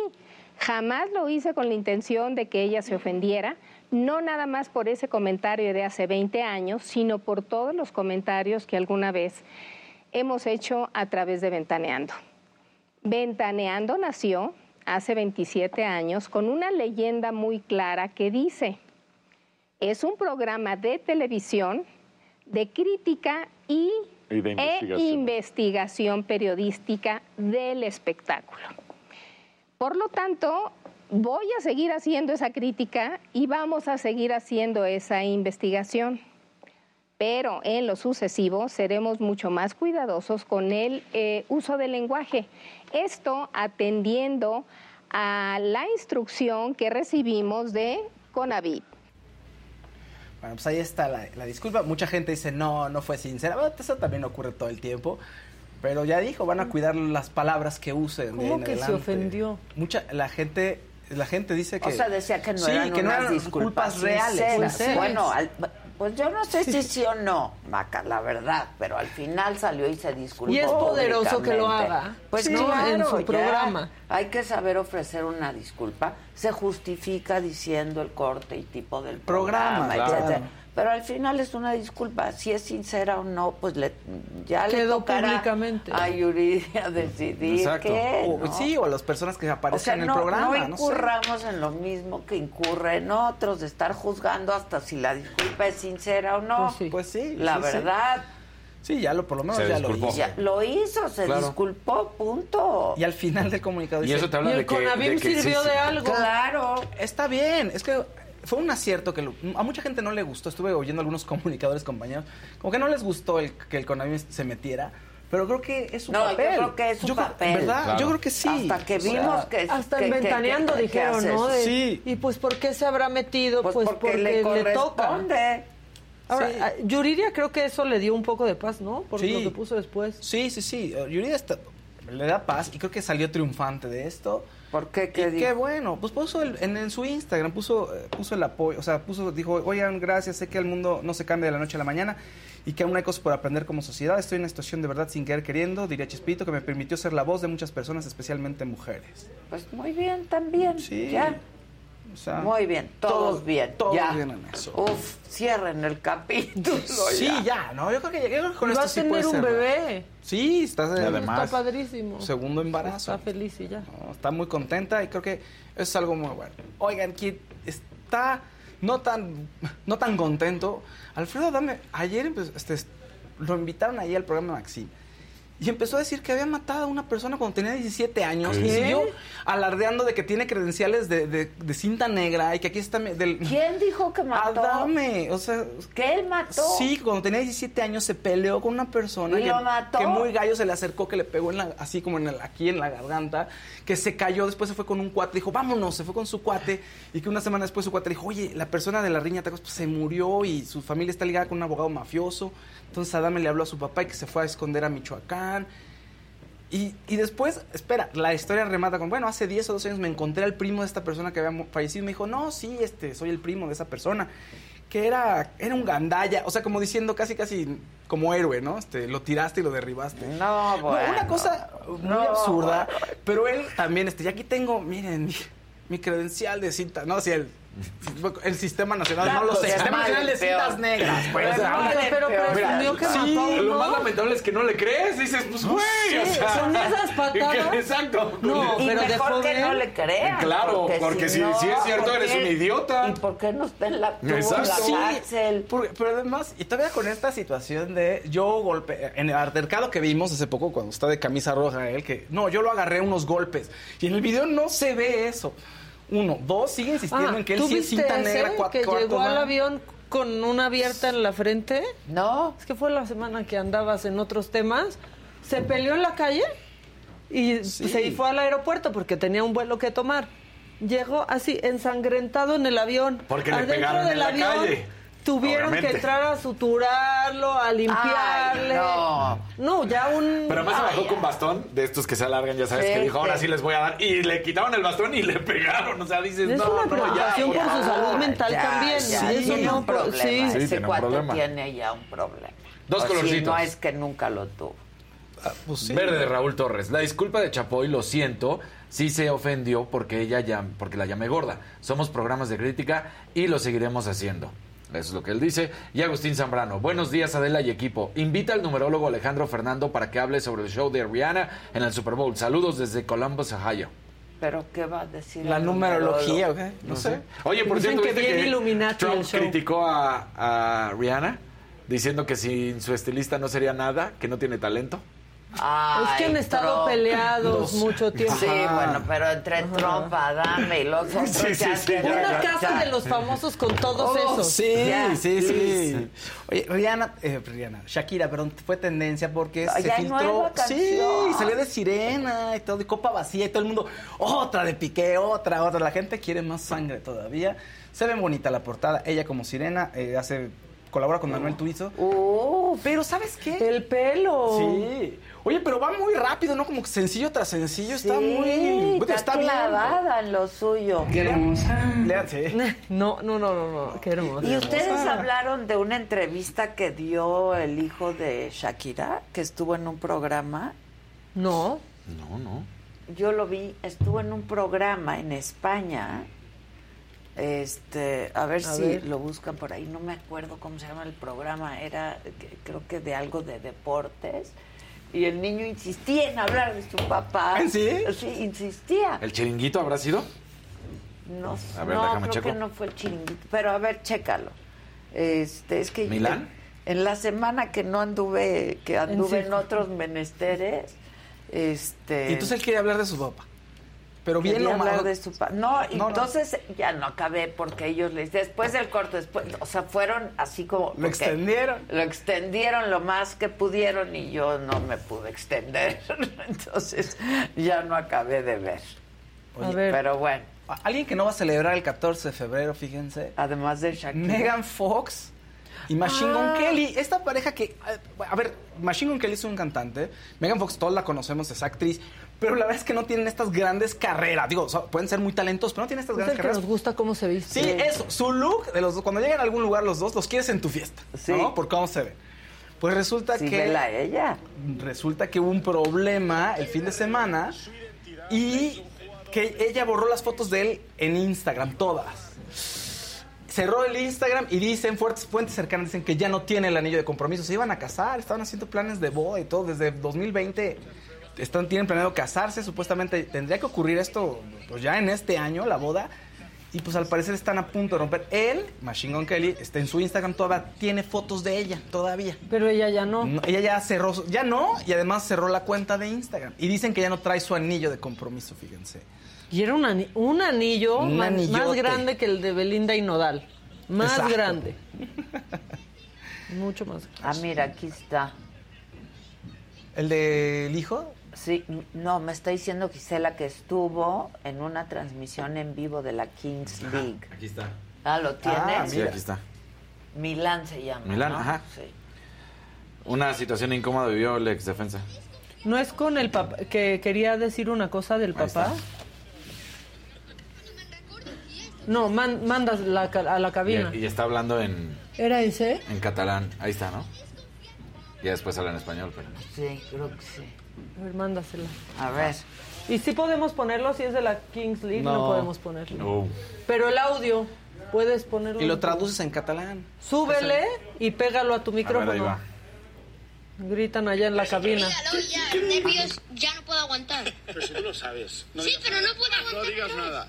Escúchame, eh, le metemos cinco minutillos más, ¿no? Porque tenemos que comentar. Hay que hacer la bolita grande. hay Tenemos que bolita comentar el partido. grande. Yo no Eh, sé Mira, cómo estará el chat, pero puede ser, el chat puede estar ahí mismo diciendo... Sí, estoy hablando para las otras personas. ¿Quieren escuchar esto? No quieren escuchar los partidos que ya lo verán el domingo. Es que ya lo verán el domingo. Tienen que ver esto. Y estaba su papá ahí, Sí, ahí está, ¿no? interrumpías. cómo cambian los tiempos, ¿eh? El hijo dando lecciones al padre, esto no se ha visto en ningún sitio. Ahí estaba. Bueno, ¿qué más? Alejandro Fernández admitió que Ah, había estado sí. tomado, pero en, en las declaraciones lo quiere, ¿sabes? Lo- se ve Yo como, lo amo, Alejandro. como un niño que dice, pues sí, sí, tomé de más. Tengo ataques de pánico. Sí, de- tomé de más, este, estaba con el estómago estaba vacío, dieta. estaba con el estómago vacío, este, estaba, fuimos a la entrevista, luego nos fuimos al concierto, me acordé de mi papá, mi hijo estaba ahí, le estaba yendo increíble, pues, pues sí, fue una mala foto, dice, pues claro, pero te cae muy bien. ¿Vieron lo que dijo Yo de la adoro. novia? La Yo tóxica. adoro. ¿Por qué dijo de la novia? Dijo, Así le dice. No, y me habló mi novia, la tóxica, y me dijo, oye, que no sé qué, y pues como sea, le colgué, porque pues qué. Pero No, pues, luego me preocupé porque me habló mi mamá. En negación, la- también cuando le habló, máximo, cuando le habló Cuquita, también dijo, ah, sí, sí, sí. Y que ya lo vi- que Ya le colgó para ver el video. Sí, exactamente. Pero bueno, pues ahí está. Sí lo admite. Y sí, está intentando estar mejor. Es lo que dijo. O sea, que ya va dos meses que su mamá le dijo, oye, ya dos meses que te veías tan bonito. Ah, mira. O sea, ya, ya lleva un rato que está tratando de estar, pues, cambiando de hábitos. Pero bueno, dice que fue una, una o sea, ahora sí que una, mal, una, mala, una mala noche, digamos, en ese sentido, porque pues, triunfó, como siempre. Como siempre triunfa. Siempre Y en triunfa. Jardines de Siempre. México le fue increíble ahora. Es lo máximo. Yo lo adoro. Lo adoro al Alejandro. Bueno, ¿qué más, Faust? Oye, lo último, si quiero cerrar con esto, a ver, perdón, es más, más peleitos, fíjense. A más ver, peleitos. Más ver. pleitos, más pleitos. Ana María Alvarado y ahora con Shanique este fin de semana. Estaba, sí, en el programa de Pepillo Origel. No estaba Marta Figueroa ni Pepillo. Bueno, Pepillo se fue a hacer unos- un tema médico del corazón. Ay, le pusieron un Un marcapasos. Y estaba de ¿A lejos. Pepillo? Y en el estudio estaban Shanique y Ana María Alvarado. Y las dos súper incómodas. Porque pues se sale Ana María Alvarado de Maxi. Y la que entra en su silla, digamos, es Ay, Shanique. Shanique. Entonces estaba medio incómoda la situación y eventualmente Shanik se equivoca y dijo, ay, perdón, este, no me estoy quedando con tu silla. Y entonces este, o- o, este, me quedé- no me quedé con tu silla. Y ahí empezó como, como pues, cómo se quedó con mi silla. Empezaron, sí, empezó la incomodidad. Pepillo hizo bromas. Después Ana María decir, bueno, pues yo no me llevaba, o sea, yo después ahorita voy a decir por qué estoy enojada con Shanik. Y empezaron a sacar el tema. Y de nuevo, pues Shanik defendiendo a Maxine. Y Ana María diciendo, a ver, yo lo único que pido es que no me gustó la forma en que me quitaron tiempo, ¿no? Y que ahorita pues yo lo que pido es una indemnización, como cualquier tema laboral. Y en paz, o sea, como casi casi diciendo, no es personal con nadie. ¿Cómo que le quitaron tiempo? Pues sí, eh, Días, iba, iba primero. días. O sea, primero iba. estaba yendo diario. luego Ah, después ya. ya. este, solo los jueves no iba, pidió permiso. Luego pidió permiso los viernes. Entonces estaba yendo por muchos años, dice Maxine, que fue tres días a la semana. Y cuando vinieron los cambios en el programa, la dejaron un día a la semana. Y dice ella que, lo, que fue decisión del hijo de Maxine, Fernando, y de Maxine, y que le mandaron un mensaje de texto. Y que esa no le gustó a ella. Que le dijeron que ya no iba a estar. Que ya no, que nada más iba a estar un día. Maxine dice que ella le ofreció pues otro día o más tiempo, pero que dijo no, por lo que me van a pagar, pues no. Esa es la versión de Maxine. Total, que se queden un día y después de un mes, pues pasa lo que vimos. O sea, ella diciendo en el video que la habían corrido, ¿no? Y empieza todo este relajo. Eh, entra Shanika ahí y Y, Shanique le dijo, no, es que nadie te quiere quitar tu silla, ven, este, nadie, aquí no hay una orden de despido, casi casi, ¿no? Y Ana María pues está muy molesta. En fin, hay un tema, creo que en el fondo de todo esto es, pues si está en su derecho de pedir una indemnización, Ana María, está bien, pero aquí creo que lo vemos como villano a la persona que Pues, quiere. ¿por ¿no? qué? ¿Cuántos Cambiar, años trabajó? Cambiar, eso, mm, 32 Ah, años, pero... Bueno, y si, y si Maxim es la productora y dueña de ese programa, Pues si sí. quiere Y puede cambiar, pues decidirlo. puede decidirlo. Claro. Y, pero además hay un tema, o sea, si ella está enojada y dice quiere una indemnización, pues que la busque y que lo Eso platique, sí, también se vale, también ¿no? se Eso vale. sí. Son años de su vida. O sea, Exacto. Pero- Ana María reconoce que sí bueno, tienen pero, derecho. pero No, pero- a ver, eso es un contrato laboral. Exacto. Te pagaron y tú Y es- trabajaste. El Exacto. problema es que no la tenían clara, o sea, porque entonces Maxine dijo, pues el contrato no lo tiene conmigo. Digo, lo tiene con Está bien, fórmula, bueno, que, está, pues- que está bien, que aparte aquí dijimos, pues cada quien tiene su arreglo. experiencias Pues me corrieron Ajá. de Televisa, pues no son villanos en Televisa, ¿no? No. Pues ya. Pues sí, ahora, Villanos yo- son cuando no quieren pagar la indemnización. Eh, ahí sí ahí es cuando sí. son villanos. Buscan la trampa. Exacto. Exacto. O que dicen, Entonces- no, yo no la conozco, nunca ha trabajado conmigo. ¿What? No, no. Porque después Eso- Radio Fórmula se deslindó un poco y dijo, no, pues sí, la relación era con Maxine. sí, exacto. ¿Quién le pagaba? Esa, es que justo eso es Es lo que dijo. en Fórmula, nosotros platicamos en ese eso es lo momento, que Maca, yo de cómo, de hecho yo viví las dos maneras.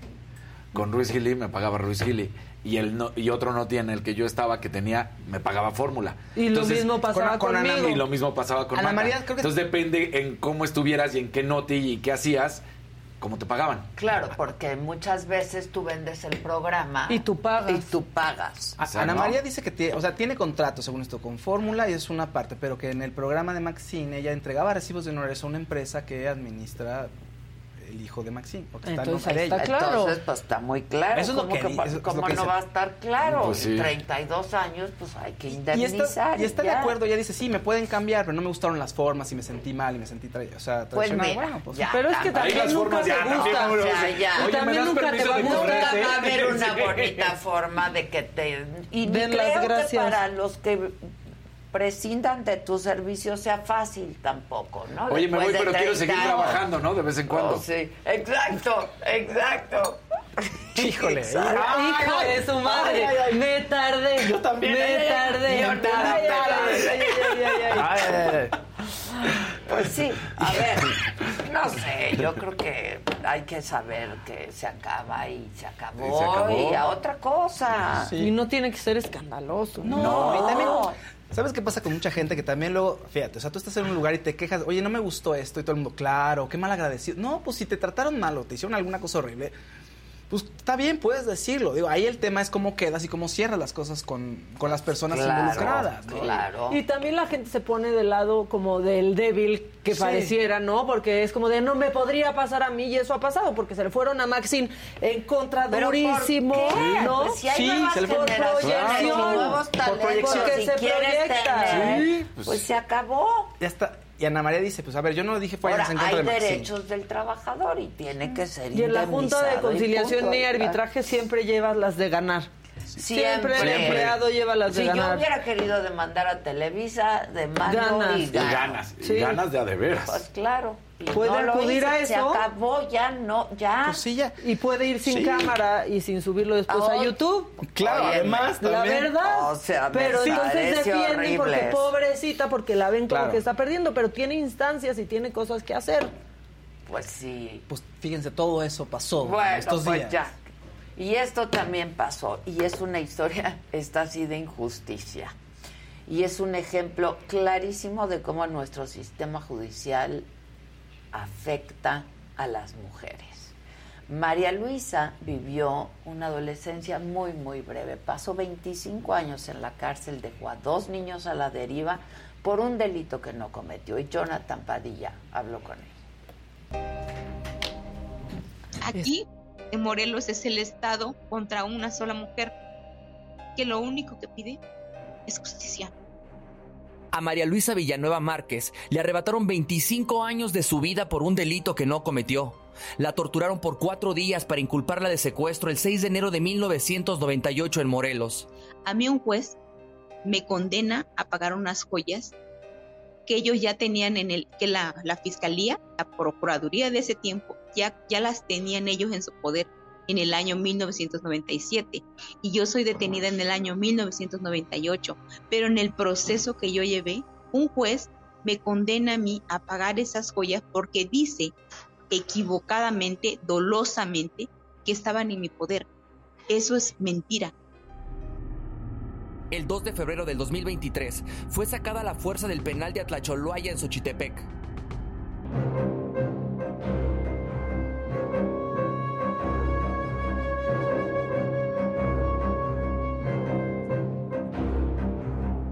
Días antes, una autoridad llegó a su celda para notificarle que saldría libre cinco años antes de cumplir su condena de 30 años, porque era beneficiaria de remisión parcial de la pena.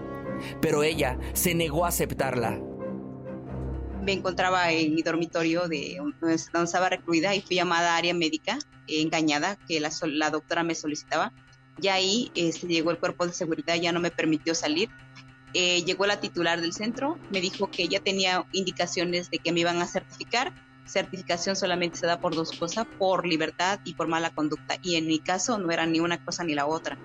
Ya después, en- ya alteradas, eh, gritando, dijeron, ¿sabe qué es una libertad y se va a ejecutar? Le guste o no le guste. Le dije, pero yo no he pedido ningún beneficio, no les voy a firmar absolutamente nada y no les he firmado absolutamente, no les firmé absolutamente nada, fueron por mis cosas y usaron la fuerza para sacarme. La señora María y su defensa exigen a la Fiscalía de Morelos que investigue a los elementos del grupo antisecuestros de la entonces Procuraduría Estatal, que la detuvieron en 1998, y lo más importante, que se le reconozca su inocencia. Me han encarcelado 25 años, he dejado un niño de 8 años, uno de 11 meses, lo he perdido todo. Por lo tanto, no estoy dispuesta a tomar un beneficio cuando yo no cometí un delito. Lo que quiero es que el Estado me reconozca que yo soy inocente, que yo no cometí ningún delito. Fue un señalamiento armado, inducido, María Luisa Villanueva reveló que las autoridades judiciales han citado a los señalados por su defensa de torturarla y de fabricarle un delito que la alejó de sus hijos. Incluso, los mismos familiares de quien estaba secuestrada tampoco han acudido a declarar. los papás de la menor Sara Saskia, Selim, que se llama la chica, de la que dicen que yo jamás la he visto, yo le pido a la afectada, en ese en ese caso, a la señorita Sara, a la familia, que si de verdad ellos están seguros que yo le hice daño, que se presenten y me lo digan, porque se les ha citado infinidades de veces y no se han presentado. ¿Y sabe por qué? Porque el papá de la menor sabe perfectamente quién le secuestró a su hija. Y a esos que fue, no los metieron a la cárcel, ni los molestaron. Y yo pagué una condena que ellos debieron haber pagado.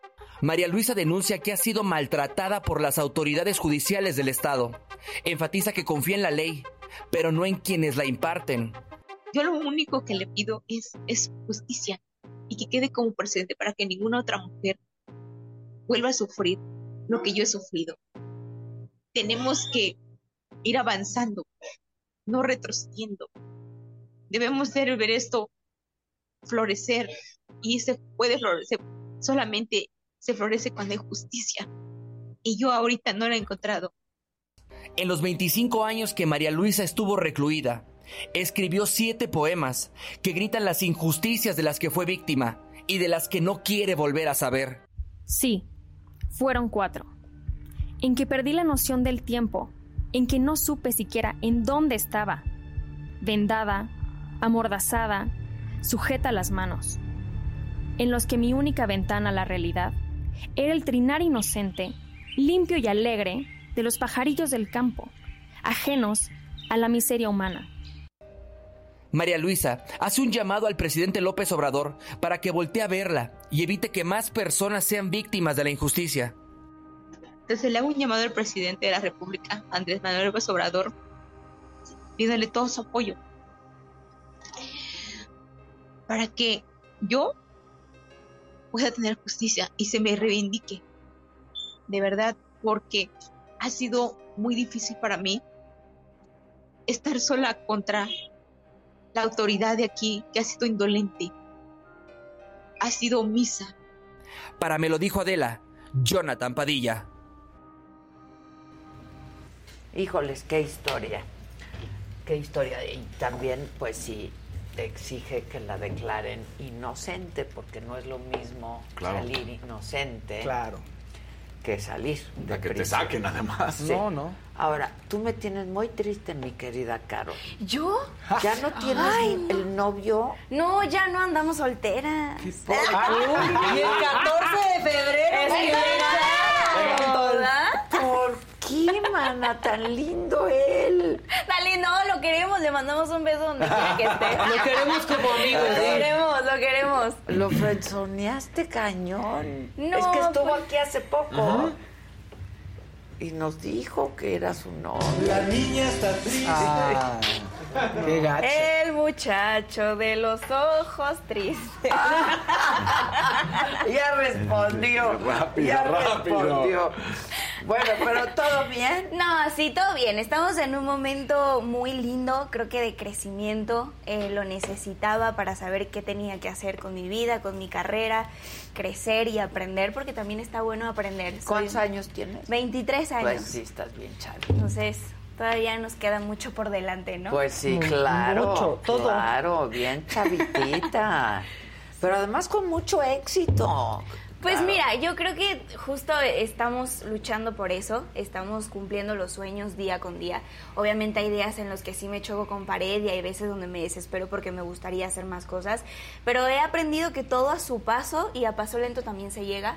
Entonces, justo ahora estoy como bien enfocada en mi música, encontré este mejor amigo que es el lápiz y el papel de poder componer mis canciones, poder decir lo que siento y creo que esa es una buena herramienta de poder hacer música. Sí, sin duda. ¿Escribes en lápiz y papel? Sí, ¿O en claro.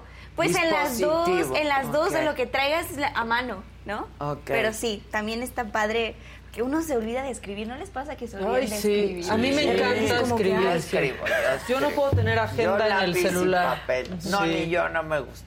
No, no, yo sí. Tú sí, Tú todo, sí. ¿verdad? Todo ya. No, yo sí escribo, me gusta. Yo también. Sí, a mí Y también. me gusta escoger plumas. Ah, sí, claro. Y No, yo, bueno, y yo mis plumas. catadora de plumas. yo soy, si no me gusta Qué- la ay, qué pluma, cool. No puedo escribir. Pero la puede aventar. De esta no sirve. ¡Sirve! Quiero esta. No, sí, sí. Y en mi escritorio tengo como 15 lápices de los que me gustan con la punta abierta. Porque si no, ya está chato.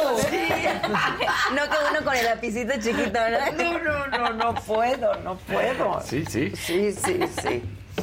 Bueno, pero muy bien. Y luego, ¿desde cuándo nos vimos? ¿Como dos años? Hace ya? como dos años que En el Heraldo, tema. ¿no? Sí.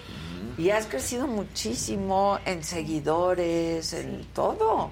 Sí, Claro. pues de estatura no, sigo No, igual. bueno, pero- pero, pero no, eh, la verdad es que sí he Eso es crecido lo de mucho. menos. No, no pasa nada, ya Nada. nos acostumbramos, nos ponemos tacones, ¿no? Y ya con Y eso. ya, pero no, la verdad es que sí, eh, me ha tocado la oportunidad eh, de, de ir creciendo con el público y el público crecer conmigo y mi carrera, ¿no?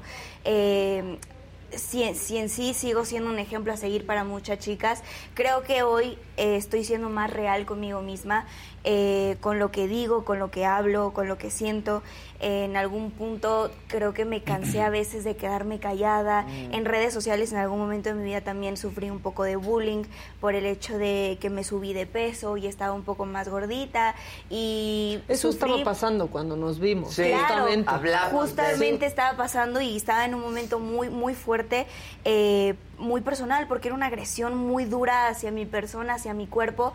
Y después, pues, con el tiempo aprendí que necesitaba muchísimo amor propio para poder eh, darme lo que necesitaba, ¿no? Empecé a bajar de peso por mí, no por el público. ¿Cómo, ¿Cómo trabajaste en todo esto? Pues justo creo que es verte al espejo y, y amarte tal como eres, ¿no?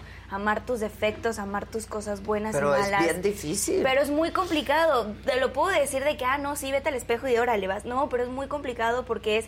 También me di cuenta que me vestía para la gente, para que me vieran bien. Y me di cuenta que no, que yo no quería hacer eso. Porque Entonces, aparte no hay trabajo personal, lo decíamos aquí el otro día, ¿no? Tú te ves al espejo y haces la chamba, pero abres el celular. Claro, y, Claro. y- y- y a- hoy vivimos en, en- en el tema de las redes sociales donde estamos esperando la aprobación de los demás.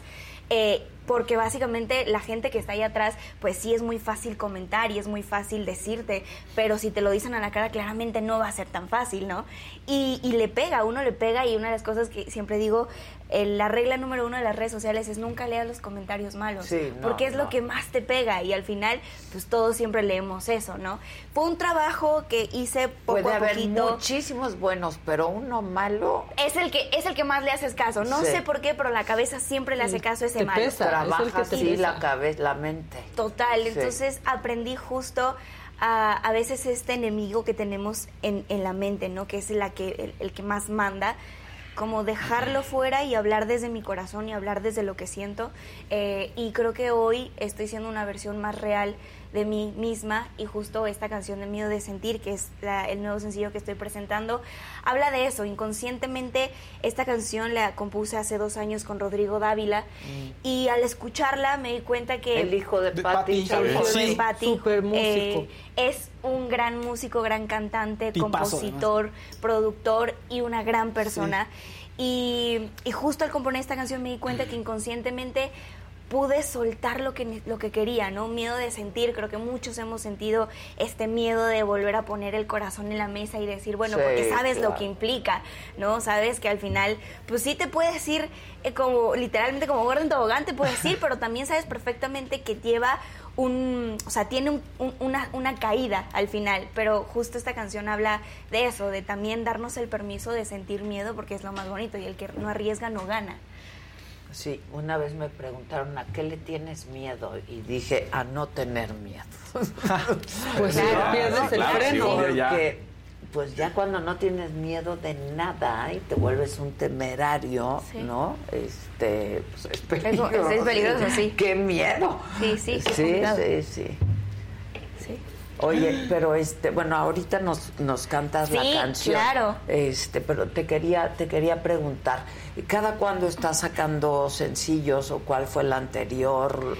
Sí, la verdad es que estuve, la realidad, aquí no vamos a mentir por convivir, la verdad es que sí estuve bastante floja en la música, ya que estaba transitando por un momento complicado. También me fui a Colombia a terminar de grabar la segunda temporada de una serie que hice. Ah, ok. Y, y bueno, ahorita sí estoy como enfocada en la música, este sencillo. Ahorita ya estamos preparando el próximo que compuse con, con José Luis Roma. Eh, y, y bueno, vamos a empezar a sacar, yo, mm, o sea, no vamos a esperar tanto como solía esperar, pasaban cinco o seis meses básicamente. Ya. Ahorita no vamos a esperar tanto, sino vamos a sacar constantemente música. Oye, de aquí a que llegue un proyecto. Carol, entonces- ¿estabas floja en la música o estabas desmotivada por lo que estabas pasando? Sí, yo creo que no estaba encontrando una motivación en mi vida y estaba como, como desesperada, como que quería hacer otro tipo de cosas, pero también quería cantar, pero quería actuar y no lo tenía bien claro y necesitaba, creo que lo necesitaba mucho el- el- la claridad hacia mí, pero sobre todo creo que necesitaba yo estar bien para poder estar bien en mi carrera. ¿Y tuviste algún tipo de acompañamiento profesional? No, la verdad es que eh, lo hice sola con, con mi familia que siempre me apoyó, que estuvo ahí. Eh, y bueno, mi madre que siempre ha estado desde chiquita que me dedico a esto atrás y me ha apoyado y me ha dicho como que si no quieres hacer música, si no quieres actuar, no lo hagas, siéntete bien y hazlo cuando te sientas feliz. Eh, y, y sí, ellos han sido parte de, de mi vida. Ya. Bueno, vamos a escuchar. Claro. Miedo de sentir. Sí. Venga, preséntanos a tu acompañante. Eh, aquí se los presento al muchachón eh, y pues nada, gracias por, por la invitación. Al contrario. Eh, y pues, pues espero que les guste. ¿Está listo? Venga. Órale.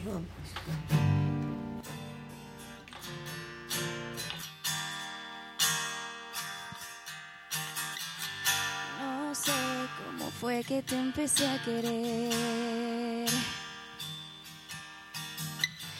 Tu piel se ha quedado en mí, no sé qué hacer. Una sonrisa, una tarde en el café. Y esa mirada que no me deja de sorprender. Y aunque juré no volverme a enamorar, fuiste una fuerza que no me dejó ni respirar. Un huracán que me arrastra y no quiero mirar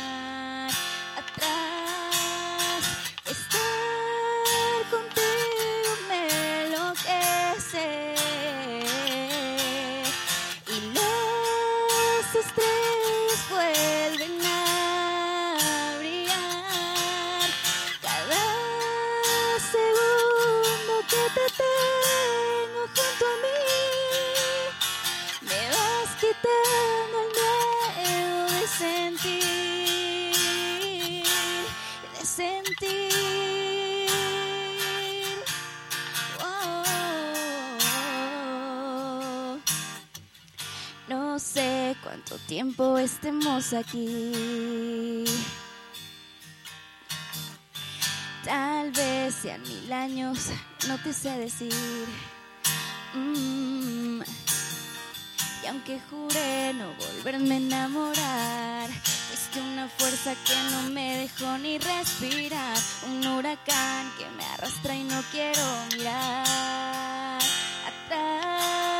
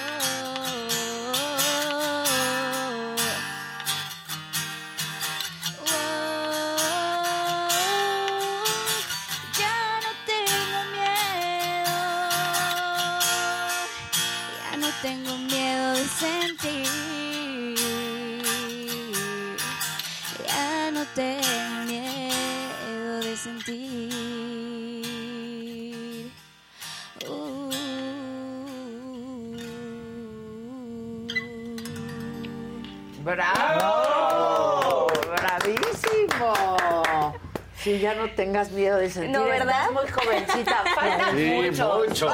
Muchos más. Muchos más. Sí, pasa tu WhatsApp. Oye, pero además yo sí creo, porque eh, como te decía, bueno, pues es increíble el número de seguidores que tienes en TikTok y en, Insta- en Instagram Sí. y que has ido pues aumentando. Y yo sí creo que la gente que te sigue, las chavas, los chavos que te siguen, agradecen esta parte de ti, ¿no? En donde pues eres quizá pues más tú, como dices, más real, más tú, de, Sí. de, de sin miedo a decir lo que piensas, lo que sientes, etcétera. ¿no? Sí, creo que me, me di la oportunidad de ser vulnerable y, y demostrarle a la gente que soy una chica normal y que no soy un robot, ¿no? 23 años, que lloro, que grito, que la paso mal, que tengo días buenos, que me rompen el corazón. Y creo que hoy en día la música justo creas tu propio idioma, ¿no? Eh, y hoy la música, hay canciones, a mí me encanta la música de antes porque me parece que tenía un mensaje y, y justo como que te llegaba el corazón y a veces hasta decías, uy, es mi canción, ¿no? Porque te sentías Claro, en ese claro. mood. Pero hoy siento que la música eh, creó tanto su propio idioma que hoy las letras creo que pasan un poco de tono. De repente veo chicas o niñas cantando como canciones súper fuertes y yo digo, bueno, tampoco me hago la santa de que yo no escucho esa música porque que sí la escucho, claro que la bailo. Claro. Pero siento que también es bueno poder vivir estas etapas y justo miedo de sentir le puede quedar a toda la gente que está viviendo su primer amor o las personas que están como volviendo a darse la oportunidad de enamorarse. Y no solamente le canto pues a los jóvenes, ¿no? Que es un, un público que me sigue, sino también a los papás, que son los también me siguen mucho.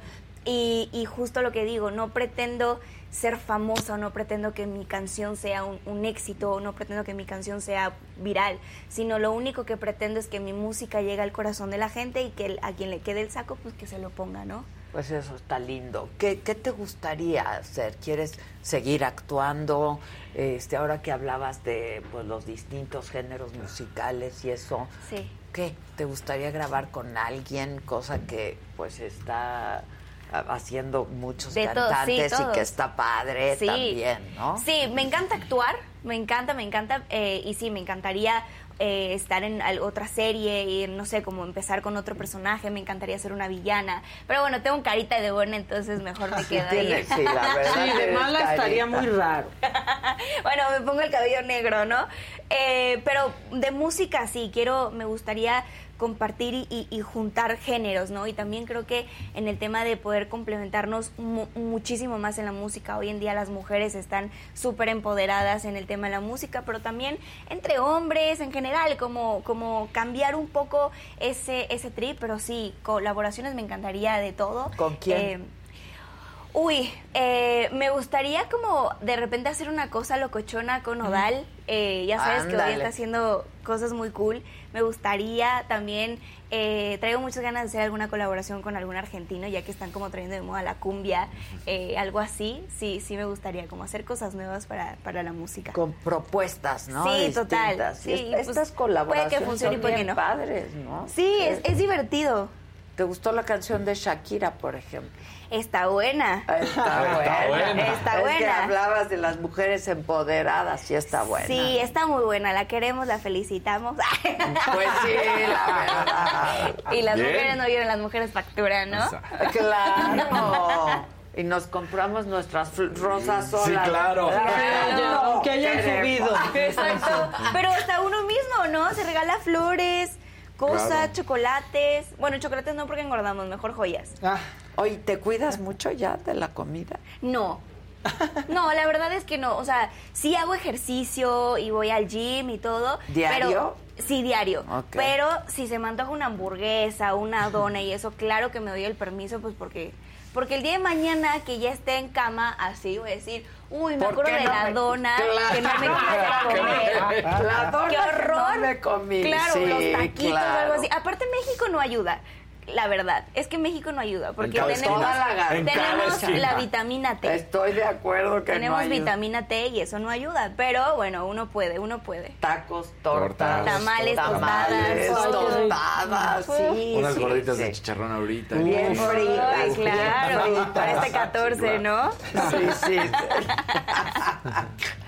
Oye, pues qué padre, felicidades. Gracias. Este, está en todas las plataformas, tu Sí. nueva rola. Sí, sí, Miedo de Sentir está en todas las plataformas digitales, el videoclip está en YouTube para que lo vayan a ver, grabamos en el Teatro Frufru, tuvimos la oportunidad de grabar ahí y fue una experiencia única, es un gran teatro y bueno, eh, creo que van a poder sentir más la canción al ver el videoclip y la historia eh, y pues nada, que escuchen la música, que sean felices y que hagan lo que le diga su corazón.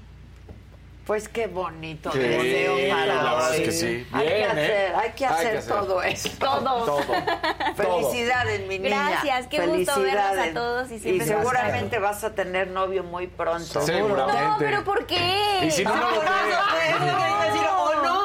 ¿qué Es- quieres? no, pues- Ay, porque estar enamorada es bien bonito. Eso sí. Pero también estar soltera está bien padre. Pues sí, Sí, pues es sí. que ¿cuánto tiempo tuviste novio? Un año. vez. ¿Te rompieron el corazón o lo rompiste o se lo rompieron mutuamente? O... Para no quedar mal los dos. Ah. O sea, fue el bote técnico. Sí, sí, sí. Michi Michi, así nadie Micha carga con él. micha, Con el dolor más que el otro. Sí, claro. Duele, ¿eh? Duele. Siempre es que duele. estaban lejos, ¿no? Sí, yo me fui a Colombia, él estaba acá, o sea, tenemos como muchas cosas y creo que la vida justo hizo que cada quien viviera sus etapas y sus Niurka de suegra. Es lo máximo, ¿Verdad? yo la amo. ¿Cómo? Lo máximo. ¿No extrañas más a Niurka? Sí. divertida. la familia. Sí, era más divertida la verdad que Emilio. ¿Todavía se siguen o Así se es. dieron un follow? No, nos seguimos. ¿Todo sí. bien? No, todo Sin bien. drama, todo bien. No, sin drama. Sí, nos queremos muchísimo y nos, nos seguimos y nos damos likes y todo, sí, obvio. Qué Dense bueno. sus. Dense Qué bueno. Sí, Dense claro sus que sí. Me encantan las ganas. Sin miedo. Sin Sin miedo, sin miedo al éxito. Sin miedo al Éxito, papi. Aplausos, muchas gracias. Que Gracias. tengan mucha, mucha suerte. Muchas gracias. Y gracias a bonito todos. día. Ea. Oigan, esta noche, 7 de la noche, la conversación es con mi admiradísimo Alejandro Camacho y nos divertimos mucho, la neta. Pero a ti te gustan jovencitas, ¿no? Las mujeres. Ah, ¿Andarías sí. con una chavita jovencita? O sea, te atrae. Entonces tú eres un hombre de fe. ¿Cuánto tiempo estuviste en Televisa? ¿Pero qué te inconformó que dijiste? Porque tú en Televisa llegaste a hacer lo que querías hacer. Y con Rebeca duraste un, más de 20 26. años. Pero empezaste a andar con alguien más. Con, Casado con Rebeca. con Rebeca. Sí. O sea, me estás preguntando que si era infiel. Y dejaste buena impresión en Rebeca. ¿Cómo? O sea, se expresa bien de ti después de todos los años que compartieron. No. Sí, hay gente que es adicta al sexo, pues sí. ¿Tú eres? ¿Cuál crees que es tu encanto con las mujeres? Ah, con las mujeres. Sí, sí, sí. El sexo.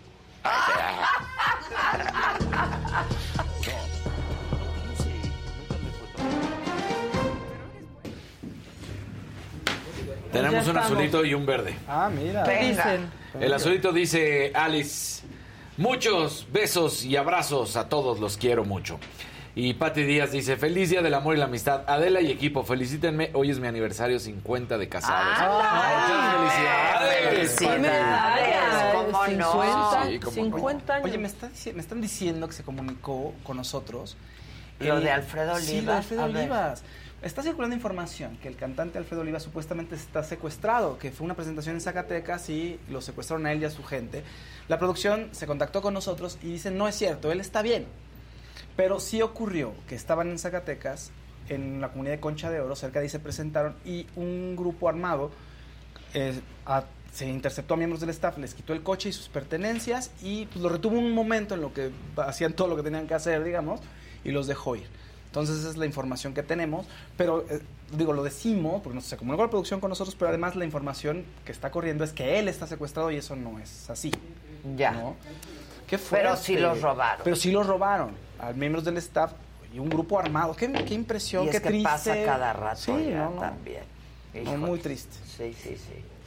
Ya, Zacatecas. Y En Entonces ya empiezas a evitar Pues ciudades es, que y es lo estados. que te digo, Claro. claro, claro.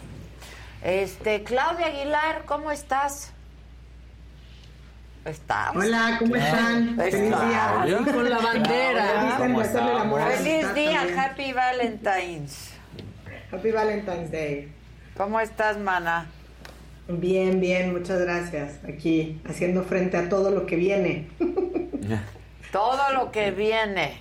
A Todo ver, lo que viene, ¿de qué vamos ¿no? a hablar? Porque el que no viene hoy es Ilan, que tiene audiencia. Sí, le mandamos un abrazote en este día del amor y la amistad a, a una persona muy querida por todas nosotras, eh, a mi querido Ilan Katz, a quien, quien nos hace falta en este espacio, pero bueno, tenía que atender una audiencia, entonces Sí, sí, sí. trabajamos también, tanto Ilan como yo. También trabajan, ¿no? De También repente, trabajamos. pero también cuando. trabajan. De vez en cuando, ¿no? Aparte de, de platicar con ustedes. La verdad es que había pensado platicar con ustedes, eh, y no es que me esté echando para atrás, pero voy a poner un poco de orden. eh, hablar del plan B y de las impugnaciones que se vienen, ¿no? Que se avecinan, las que ya están presentadas. Y luego eh, me quedé pensando en los retos que para la, para la abogacía, pero más que para la abogacía, es las cuentas que le entregamos las y los abogados a la ciudadanía cuando de repente dicen, ¿y ahora qué sigue? Y, y me refiero a, voy a ilustrarlo a partir de tres casos que ahorita creo que nos están lastimando socialmente de una manera pues catastrófica, donde desde luego se incorpora el llamado plan B, pero que, que pues demuestran primero pues la fragilidad de nuestras instituciones, la fragilidad de nuestro sistema de pesos y contrapesos y pues nos dejan en un estado claramente pues diría yo de desesperanza, si no es que de desde luego pues de, de indefensión. Y, y me- y digo que son tres cosas porque me refiero desde luego al caso de la ministra que hemos platicado una y mil veces, pero que no podemos quitar el dedo del renglón en qué va a pasar, ¿no? Eh, Que ya ¿qué se tardó la? UNAM, ¿no? Mucho. Sí, o sea, pero más que cuentas le entregamos a, a los estudiantes de Derecho, me explico, es de, ah, bueno, todos los actos que son inexistentes o nulos, ¿no? Desde primer año nos enseñan en que no pueden surtir efectos. Y luego resulta que pues parece que hay cosas que quedan fuera de este control, ¿no? La segunda, y es como que la que quiero quizá empezar, tiene que ver con al- otro tema que hemos platicado varias veces, que es precisamente el, el del tren Maya, ¿no? Eh, ¿Y por qué el tren Maya? Porque ha estado en la prensa otra vez, en, digamos, en, en- en las notas principales desde la semana pasada, porque se concedió otra suspensión. Pero hoy también aparece en varios diarios de circulación nacional en ocho columnas, porque de nueva cuenta están haciendo un quinto cambio, me parece, de- del trazo. Ahora van a poner un plazo elevado, porque desde luego que sí hay cuevas y ríos subterráneos y una serie de cosas. Y al final lo que nadie acaba por determinar, desde luego que no hay ni manifestaciones de impacto ambiental, o sea, no hay ninguno de los requisitos que por ley tienen que estar. Y lo que nadie denomina pues, al tren Maya como lo que es, que es el peor ecocidio del que vamos a dar cuenta eh, y pues probablemente nada más nos toque dejarle los graves afectaciones al medio ambiente pues a las futuras generaciones, ¿no? Ese es el segundo y el tercero pues desde luego que va a ser el plan B. Entonces, eh, si quieren me regreso un poco a este tema de, de- del tren Maya.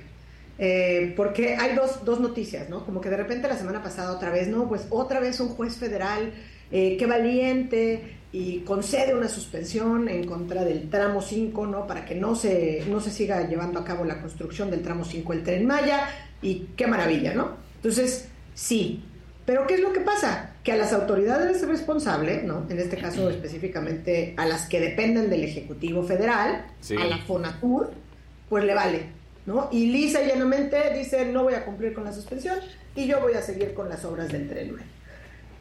Y la verdad es que me van a decir, bueno, pues aquí, o sea, nos has venido a dar una y mil veces clases como para todo tipo, ¿no? De alcance de- del amparo y que hay mecanismos y que los pueden hacer valer.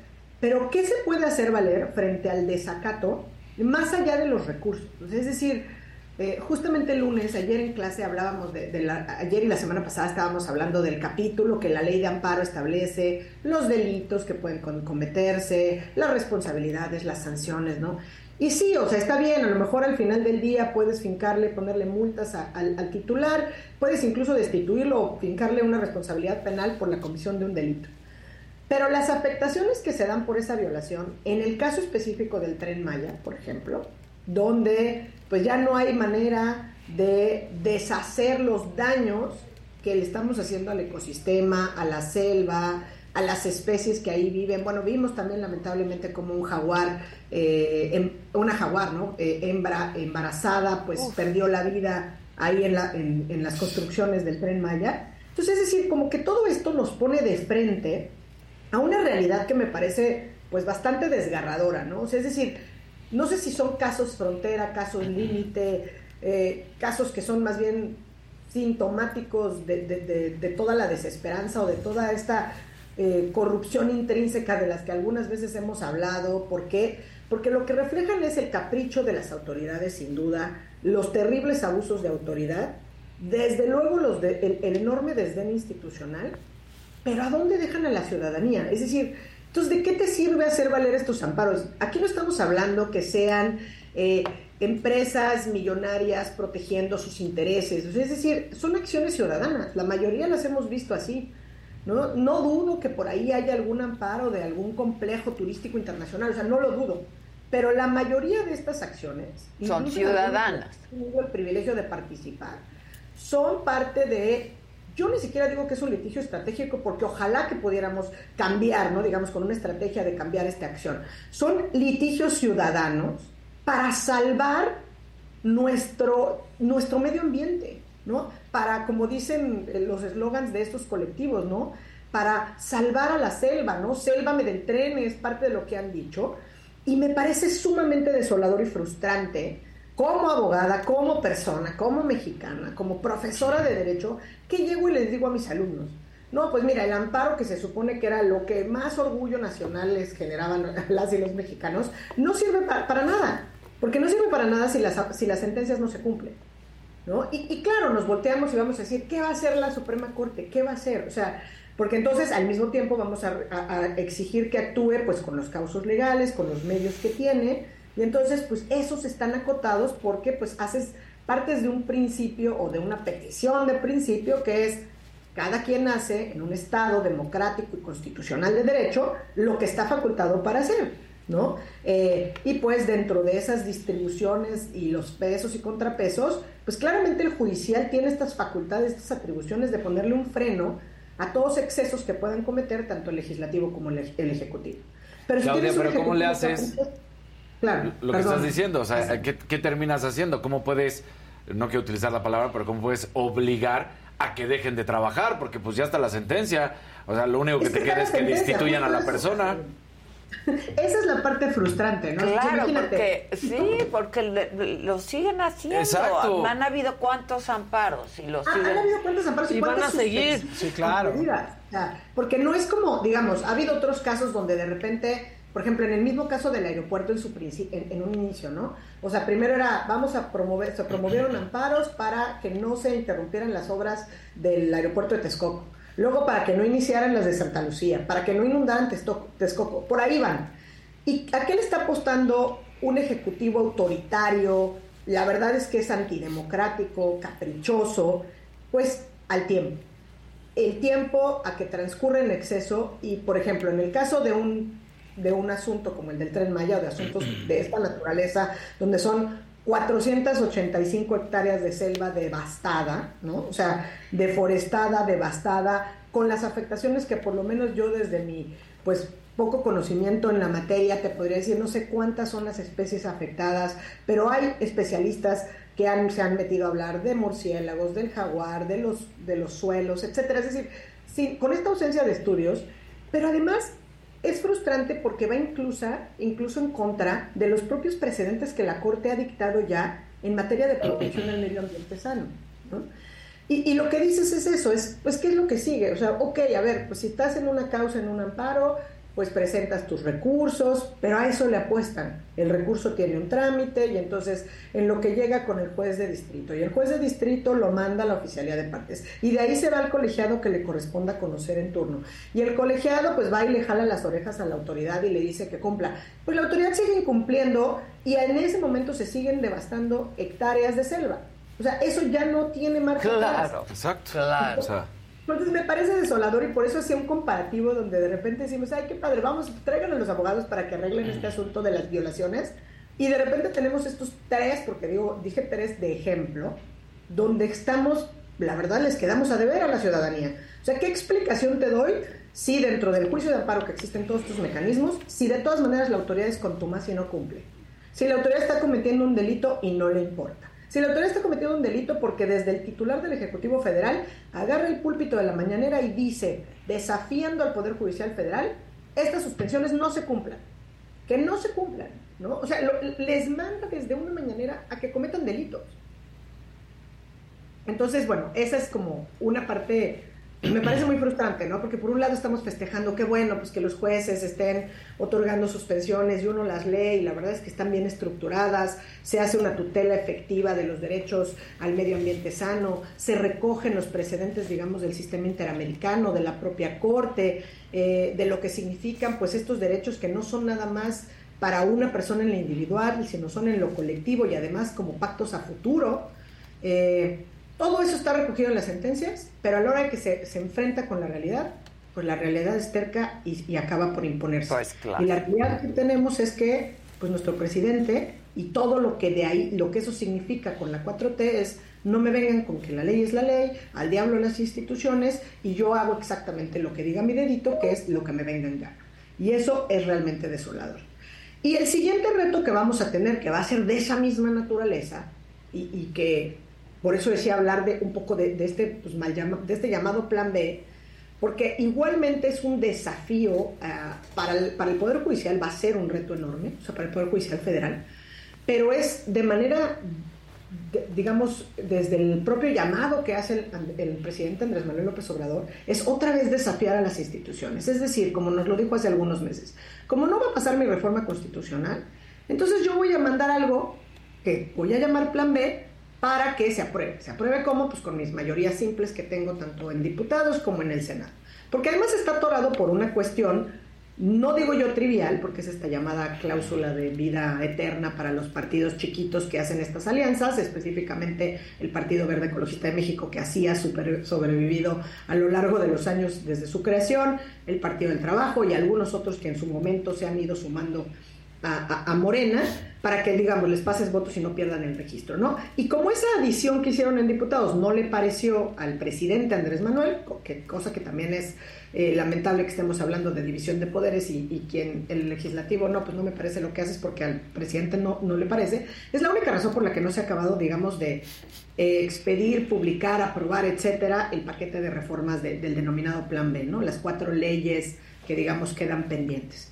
Y tenemos estos llamados colectivos que han surgido eh, pues desde la propia sociedad civil, algunos desde el propio Instituto Nacional Electoral, donde por unanimidad aprobó en su consejo, que eso me parece además eh, muy afortunado, ¿no? porque el mensaje es de, unidad y, y, en sentido institucional, de defensa del propio organismo constitucional autónomo. Pero el llamado es, vamos a hacer uso de todos los medios de defensa que tenemos a nivel constitucional y legal para proteger a nuestras instituciones democráticas, ¿no? Para proteger lo que conocemos como la normalidad democrática y en la que hemos estado trabajando como mexicanas y mexicanos, cuando menos en los últimos 30 años, por decirlo en números redondos, 27, 20 y tantos, desde la creación del Instituto Nacional Electoral como un órgano constitucional autónomo, incluyendo los tribunales locales y el Tribunal Electoral del Poder Judicial Federal, ¿no? Pero eso también va a ser un reto, un reto para el Poder Judicial Federal, un reto en cuanto a qué acciones son admitidas en cuanto a los tiempos, aunque afortunadamente aquí sí, por ser materia electoral, hay plazos abreviados en que la Corte debe no solo conocer, sino resolver las acciones de inconstitucionalidad eh, que le sean presentadas. Pero otra vez nos van a poner a la ciudadanía de red enfrente para darnos cuenta de cómo hacemos con estos mecanismos, cómo protegernos, y al Poder Judicial Federal otra vez contra las cuerdas, ¿no? Eh, que por eso decía, son como tres casos, nada más a guisa de ejemplo, porque hay muchos otros, eh, en lo que va de esta, digamos, esta administración, que justamente han traído al Poder Judicial Federal, por eso tan confrontado, eh, y por eso pues hay quienes dicen, ahí entendemos por qué se vuelve, digamos, dentro de los tres poderes, aunque tienen la misma jerarquía, a veces el que se vuelve más vulnerable a estos embates, ¿no? Eh, ¿Por qué? Porque salen argumentos, pues que desde la academia a veces se sostienen como que no tienen esta legitimidad democrática porque no son electos por, a través de las urnas, ¿no? O sea, es decir, hay una serie de fantasmas alrededor del actuar del Poder Judicial Federal que lo único que hacen es afectar gravemente pues la democracia como la tenemos eh, eh, conocida o como la reconocemos, eh, la independencia judicial y desde luego pues la división de poderes en el país. Híjole. Hijo, sí, híjole, la Es Hice la pausa por si querían eh, comentar algo, pero la verdad es que no, no, no quiero dar un bajón, pero es que la verdad es que lee uno la prensa o no la lee, pero entonces te topas con la mañanera o escuchas eh, y, y, de repente te topas con estas cosas y dices, ¿qué vamos a hacer?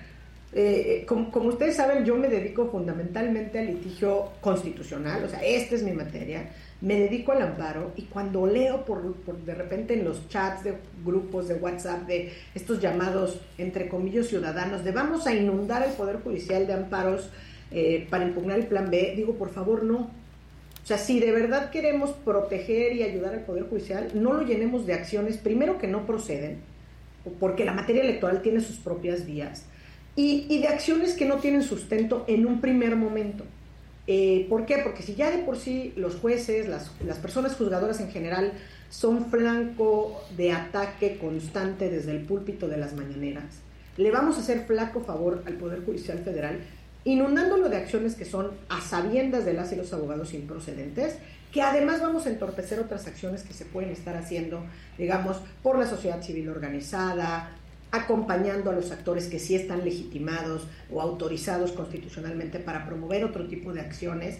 Y sí nos podemos sumar sin duda a cualquier otra acción ciudadana, que no sea nada más salir a marchar, ¿eh? porque habrá quien no quiera salir a las calles eh, en estos llamados que también se han hecho, pero puede ser, oye, yo pues hago una amicus curia, estos documentos que se consideran como amigos de la corte, les, le hago llegar a la corte o eh, pues, argumentos para soportar razones de por qué el plan B afecta de manera frontal nuestra normalidad democrática, ¿no? Y que los daños también serán de manera, pues, irreversible. No nada más de cara a, las reglas del 24, sino de cara al futuro democrático de este país, si queremos seguir con una alternancia que funcione.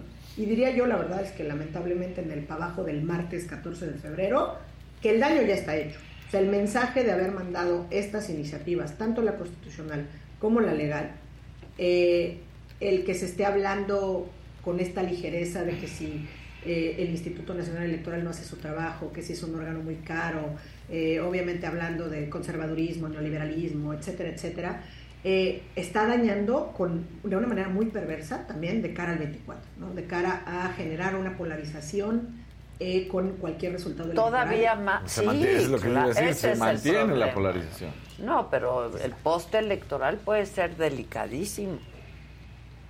Yo, a mí me parece muy delicado, delicadísimo, como quizás hace muchos años no habíamos visto en este país y lo digo sin temor a equivocarme, no me gusta no me gusta ser fatalista en términos de, digamos, de teorías de la conspiración, pero sí lo veo así, es un juego perverso por el momento en que se da, eh, por los plazos, por lo que está pasando y por lo que se hace, digamos, el discurso. Las palabras hacen mucho daño, ¿no? Entonces estos llamados de polarización que no han, ceda, no han cedido ni un minuto, ¿no? O sea, digamos, el presidente ha estado en esa constante desde el 18, nada más llegó, no ha cambiado este discurso de polarización social y al contrario, lo que hace normalmente es generar un hervidero donde se generan más enconos eh, y se pierde el foco de lo que estamos haciendo. Es decir, eh, una reforma constitucional, normalmente pospoderes, pos, eh, cuestiones o procesos electorales, normalmente vienen después del resultado, digamos, transcurrido el proceso electoral, casi siempre el, viene la presidencial, eh, y normalmente es en este periodo, digamos, postelectoral y previo al siguiente electoral intermedio. Eh, y normalmente son acompañadas o son iniciativas que vienen, pues digamos, de, los malos perdedores, por así decirlo. Sí, claro. Esto rompe con toda esa normalidad. O sea, el que quiere darle al traste al 41 constitucional, que además todas las críticas que le hacemos a nuestra constitución, pues sí, muchas de ellas son porque está todo en la constitución. ¿no? Eh, en el caso del electoral, está todo en el 41 precisamente porque, digamos, las minorías, los que fueron oposición, los que no fueron partido hegemónico durante 70 años, pues le tenían desconfianza, por decirlo menos, al partido gobernante. Entonces, como no confío en el partido gobernante, pues lo tengo que blindar. ¿Y dónde lo blindo? En la Constitución. Por eso están en la Constitución y por eso se requieren esas mayorías calificadas que no alcanzaron para que el presidente hiciera su reforma. ¿no? Entonces, ya que no pasa, este darle la vuelta otra vez para meter a todos los actores y para ponernos contra las cuerdas es sumamente perverso, sumamente antidemocrático y sumamente autoritario. Pues sí. Pues sí nos diste un bajón. Feliz día, ¿eh? Sí, padrísimo. Padrísimo. ¿eh? Yo también les quiero muchísimo. Gracias, Claudia. Oye, ya ven, ¿no, Clau? Se te extraña aquí. ¿qué onda? Ya, el martes este, ahí estaré. Sí, porque tu vista está muy bonita y todo, pero, pues también nos gusta que vengas. Sí, yo les extraño muchísimo. Te mando besos. Les, un libro, les llevaré un libro la próxima vez, nada más por este bajón, en compensación. Exacto, algo que nos divierta, por favor. Te mando pues besos, gracias Clau. Besos a todos. Besos, muchas gracias. Oigan, nada más rapidísimo. Eh, de última hora se ha informado que los fiscales de Estados Unidos acaban de anunciar que descansan en el juicio de García Luna. ¿Qué quiere decir esto? Que ellos ya dan por terminado eh, pues su exposición de testigos, que fueron 26 testigos y de pruebas eh, que han consistido en fotos de casas, de coches, de motos, de García Luna, entre algunos otros documentos. Y en unos 40 minutos entraría el testigo de la defensa de García Luna, que sería su esposa según ha trascendido. O sea que, pues ya, ¿Ya? en nada. Ellos ya acabaron. Se acabó rápido, ¿eh? Sí, se acabó rápido. Habían dicho que, ocho semanas, y, ¿no? Ahora, ¿te acuerdas que cuando deliberaron para el Chapo se aventaron 15 días? O sea, ahora viene también ese proceso. La deliberación, claro, que ahí va a ser, claro. Que ahí entra el jurado, que... Qué miedo, ¿eh? El jurado. Sí, Son, los 12 que tienen el Qué destino. Miedo Qué miedo ser parte del Tenían miedo de entrada. Pues sí, ¿cuántos dijeron no, no, no, no? No, pues que imagínate, puro... Pero aparte, Pues sí. lo ha dicho Aquila, ¿no? Solo 14% de los acusados En esas salas. en, en esas salas, ¿no? Por las fiscalías, pueden salir, Salir. inocentes. Pues Solo sí. el 14%. Ya, No, o sea, no, a ya, ver, el meme. Yo, sí, tú, yo, Sí, yo sí, creo sí. que pues está muy difícil ya que, Muy difícil. que Sí, a no se ha declarado ¿qué podría culpable, la verdad. Pues, sí, no sé. no lo sé, no lo sé, la verdad. Estaremos atentos Sí. y por supuesto les estaremos informando y para acabar divertidos y que estén contentos tenemos regalitos. Miren, tenemos 10 pases dobles para la Gran Feria de México. Es este viernes 17 de febrero en el Parque Bicentenario va a estar Belinda. O sea, que querrán ir. Son 10 pases dobles para las primeras 10 personas que nos llamen a nuestro WhatsApp. ¿Lo pasas, Que Josué? demuestren que son miembros. que demuestren que son miembros. Y no se ha llenado nuestra premier, que es exclusiva para la saga, y eh, los invitamos, junto con Corazón Films, a la peli Quizás para siempre, con Richard Gere, con Susan Sarandon y con Diane Keaton, que va a estar buenaza. Pues va a ser una, yo creo que una comedia romántica. Padre, Donde ¿no? esté Diane Keaton, Sí, y Estoy. todos, Richard Sí, Gere, sí. Susan Sarandon También, también, que es sí. muy buena actriz, no se han acabado. A ver, nuestros sagafans organicen, organícense, exacto, Sí, y sin organícense No para ir a esta exclusiva que estamos invitando junto con Corazón Films. Es el miércoles 22 de febrero. O sea que hay regalitos para todos ustedes en este Día del Amor y la Amistad, que ustedes son nuestros grandes amores y nuestros grandes amigos todos. Y yo los amo más. Yo los amo Mira más. nada mira, más, mira nada Mira, el más. corazón le sale muy, Muy bien, al Kevin. Kevin. Sí, porque al otro le sale de Peña Sí, Nieto. No, pues así lo hicimos a propósito de Exacto. Peña Nieto, Maca, Maca. Bueno, que tengan un buen día, disfruten, eh, celebren el día, porque todos los días son dignos de ser celebrados y vívanlo así para celebrar la vida y el día y las horas. Y nada, pues nos vemos esta noche, 7 de la noche. Saga Live es con Alejandro Camacho por este mismo canal, por la saga, está padrísimo. Este, y nos vemos mañana a 9 de la mañana aquí en Me dijo Adela. Gracias, buen día.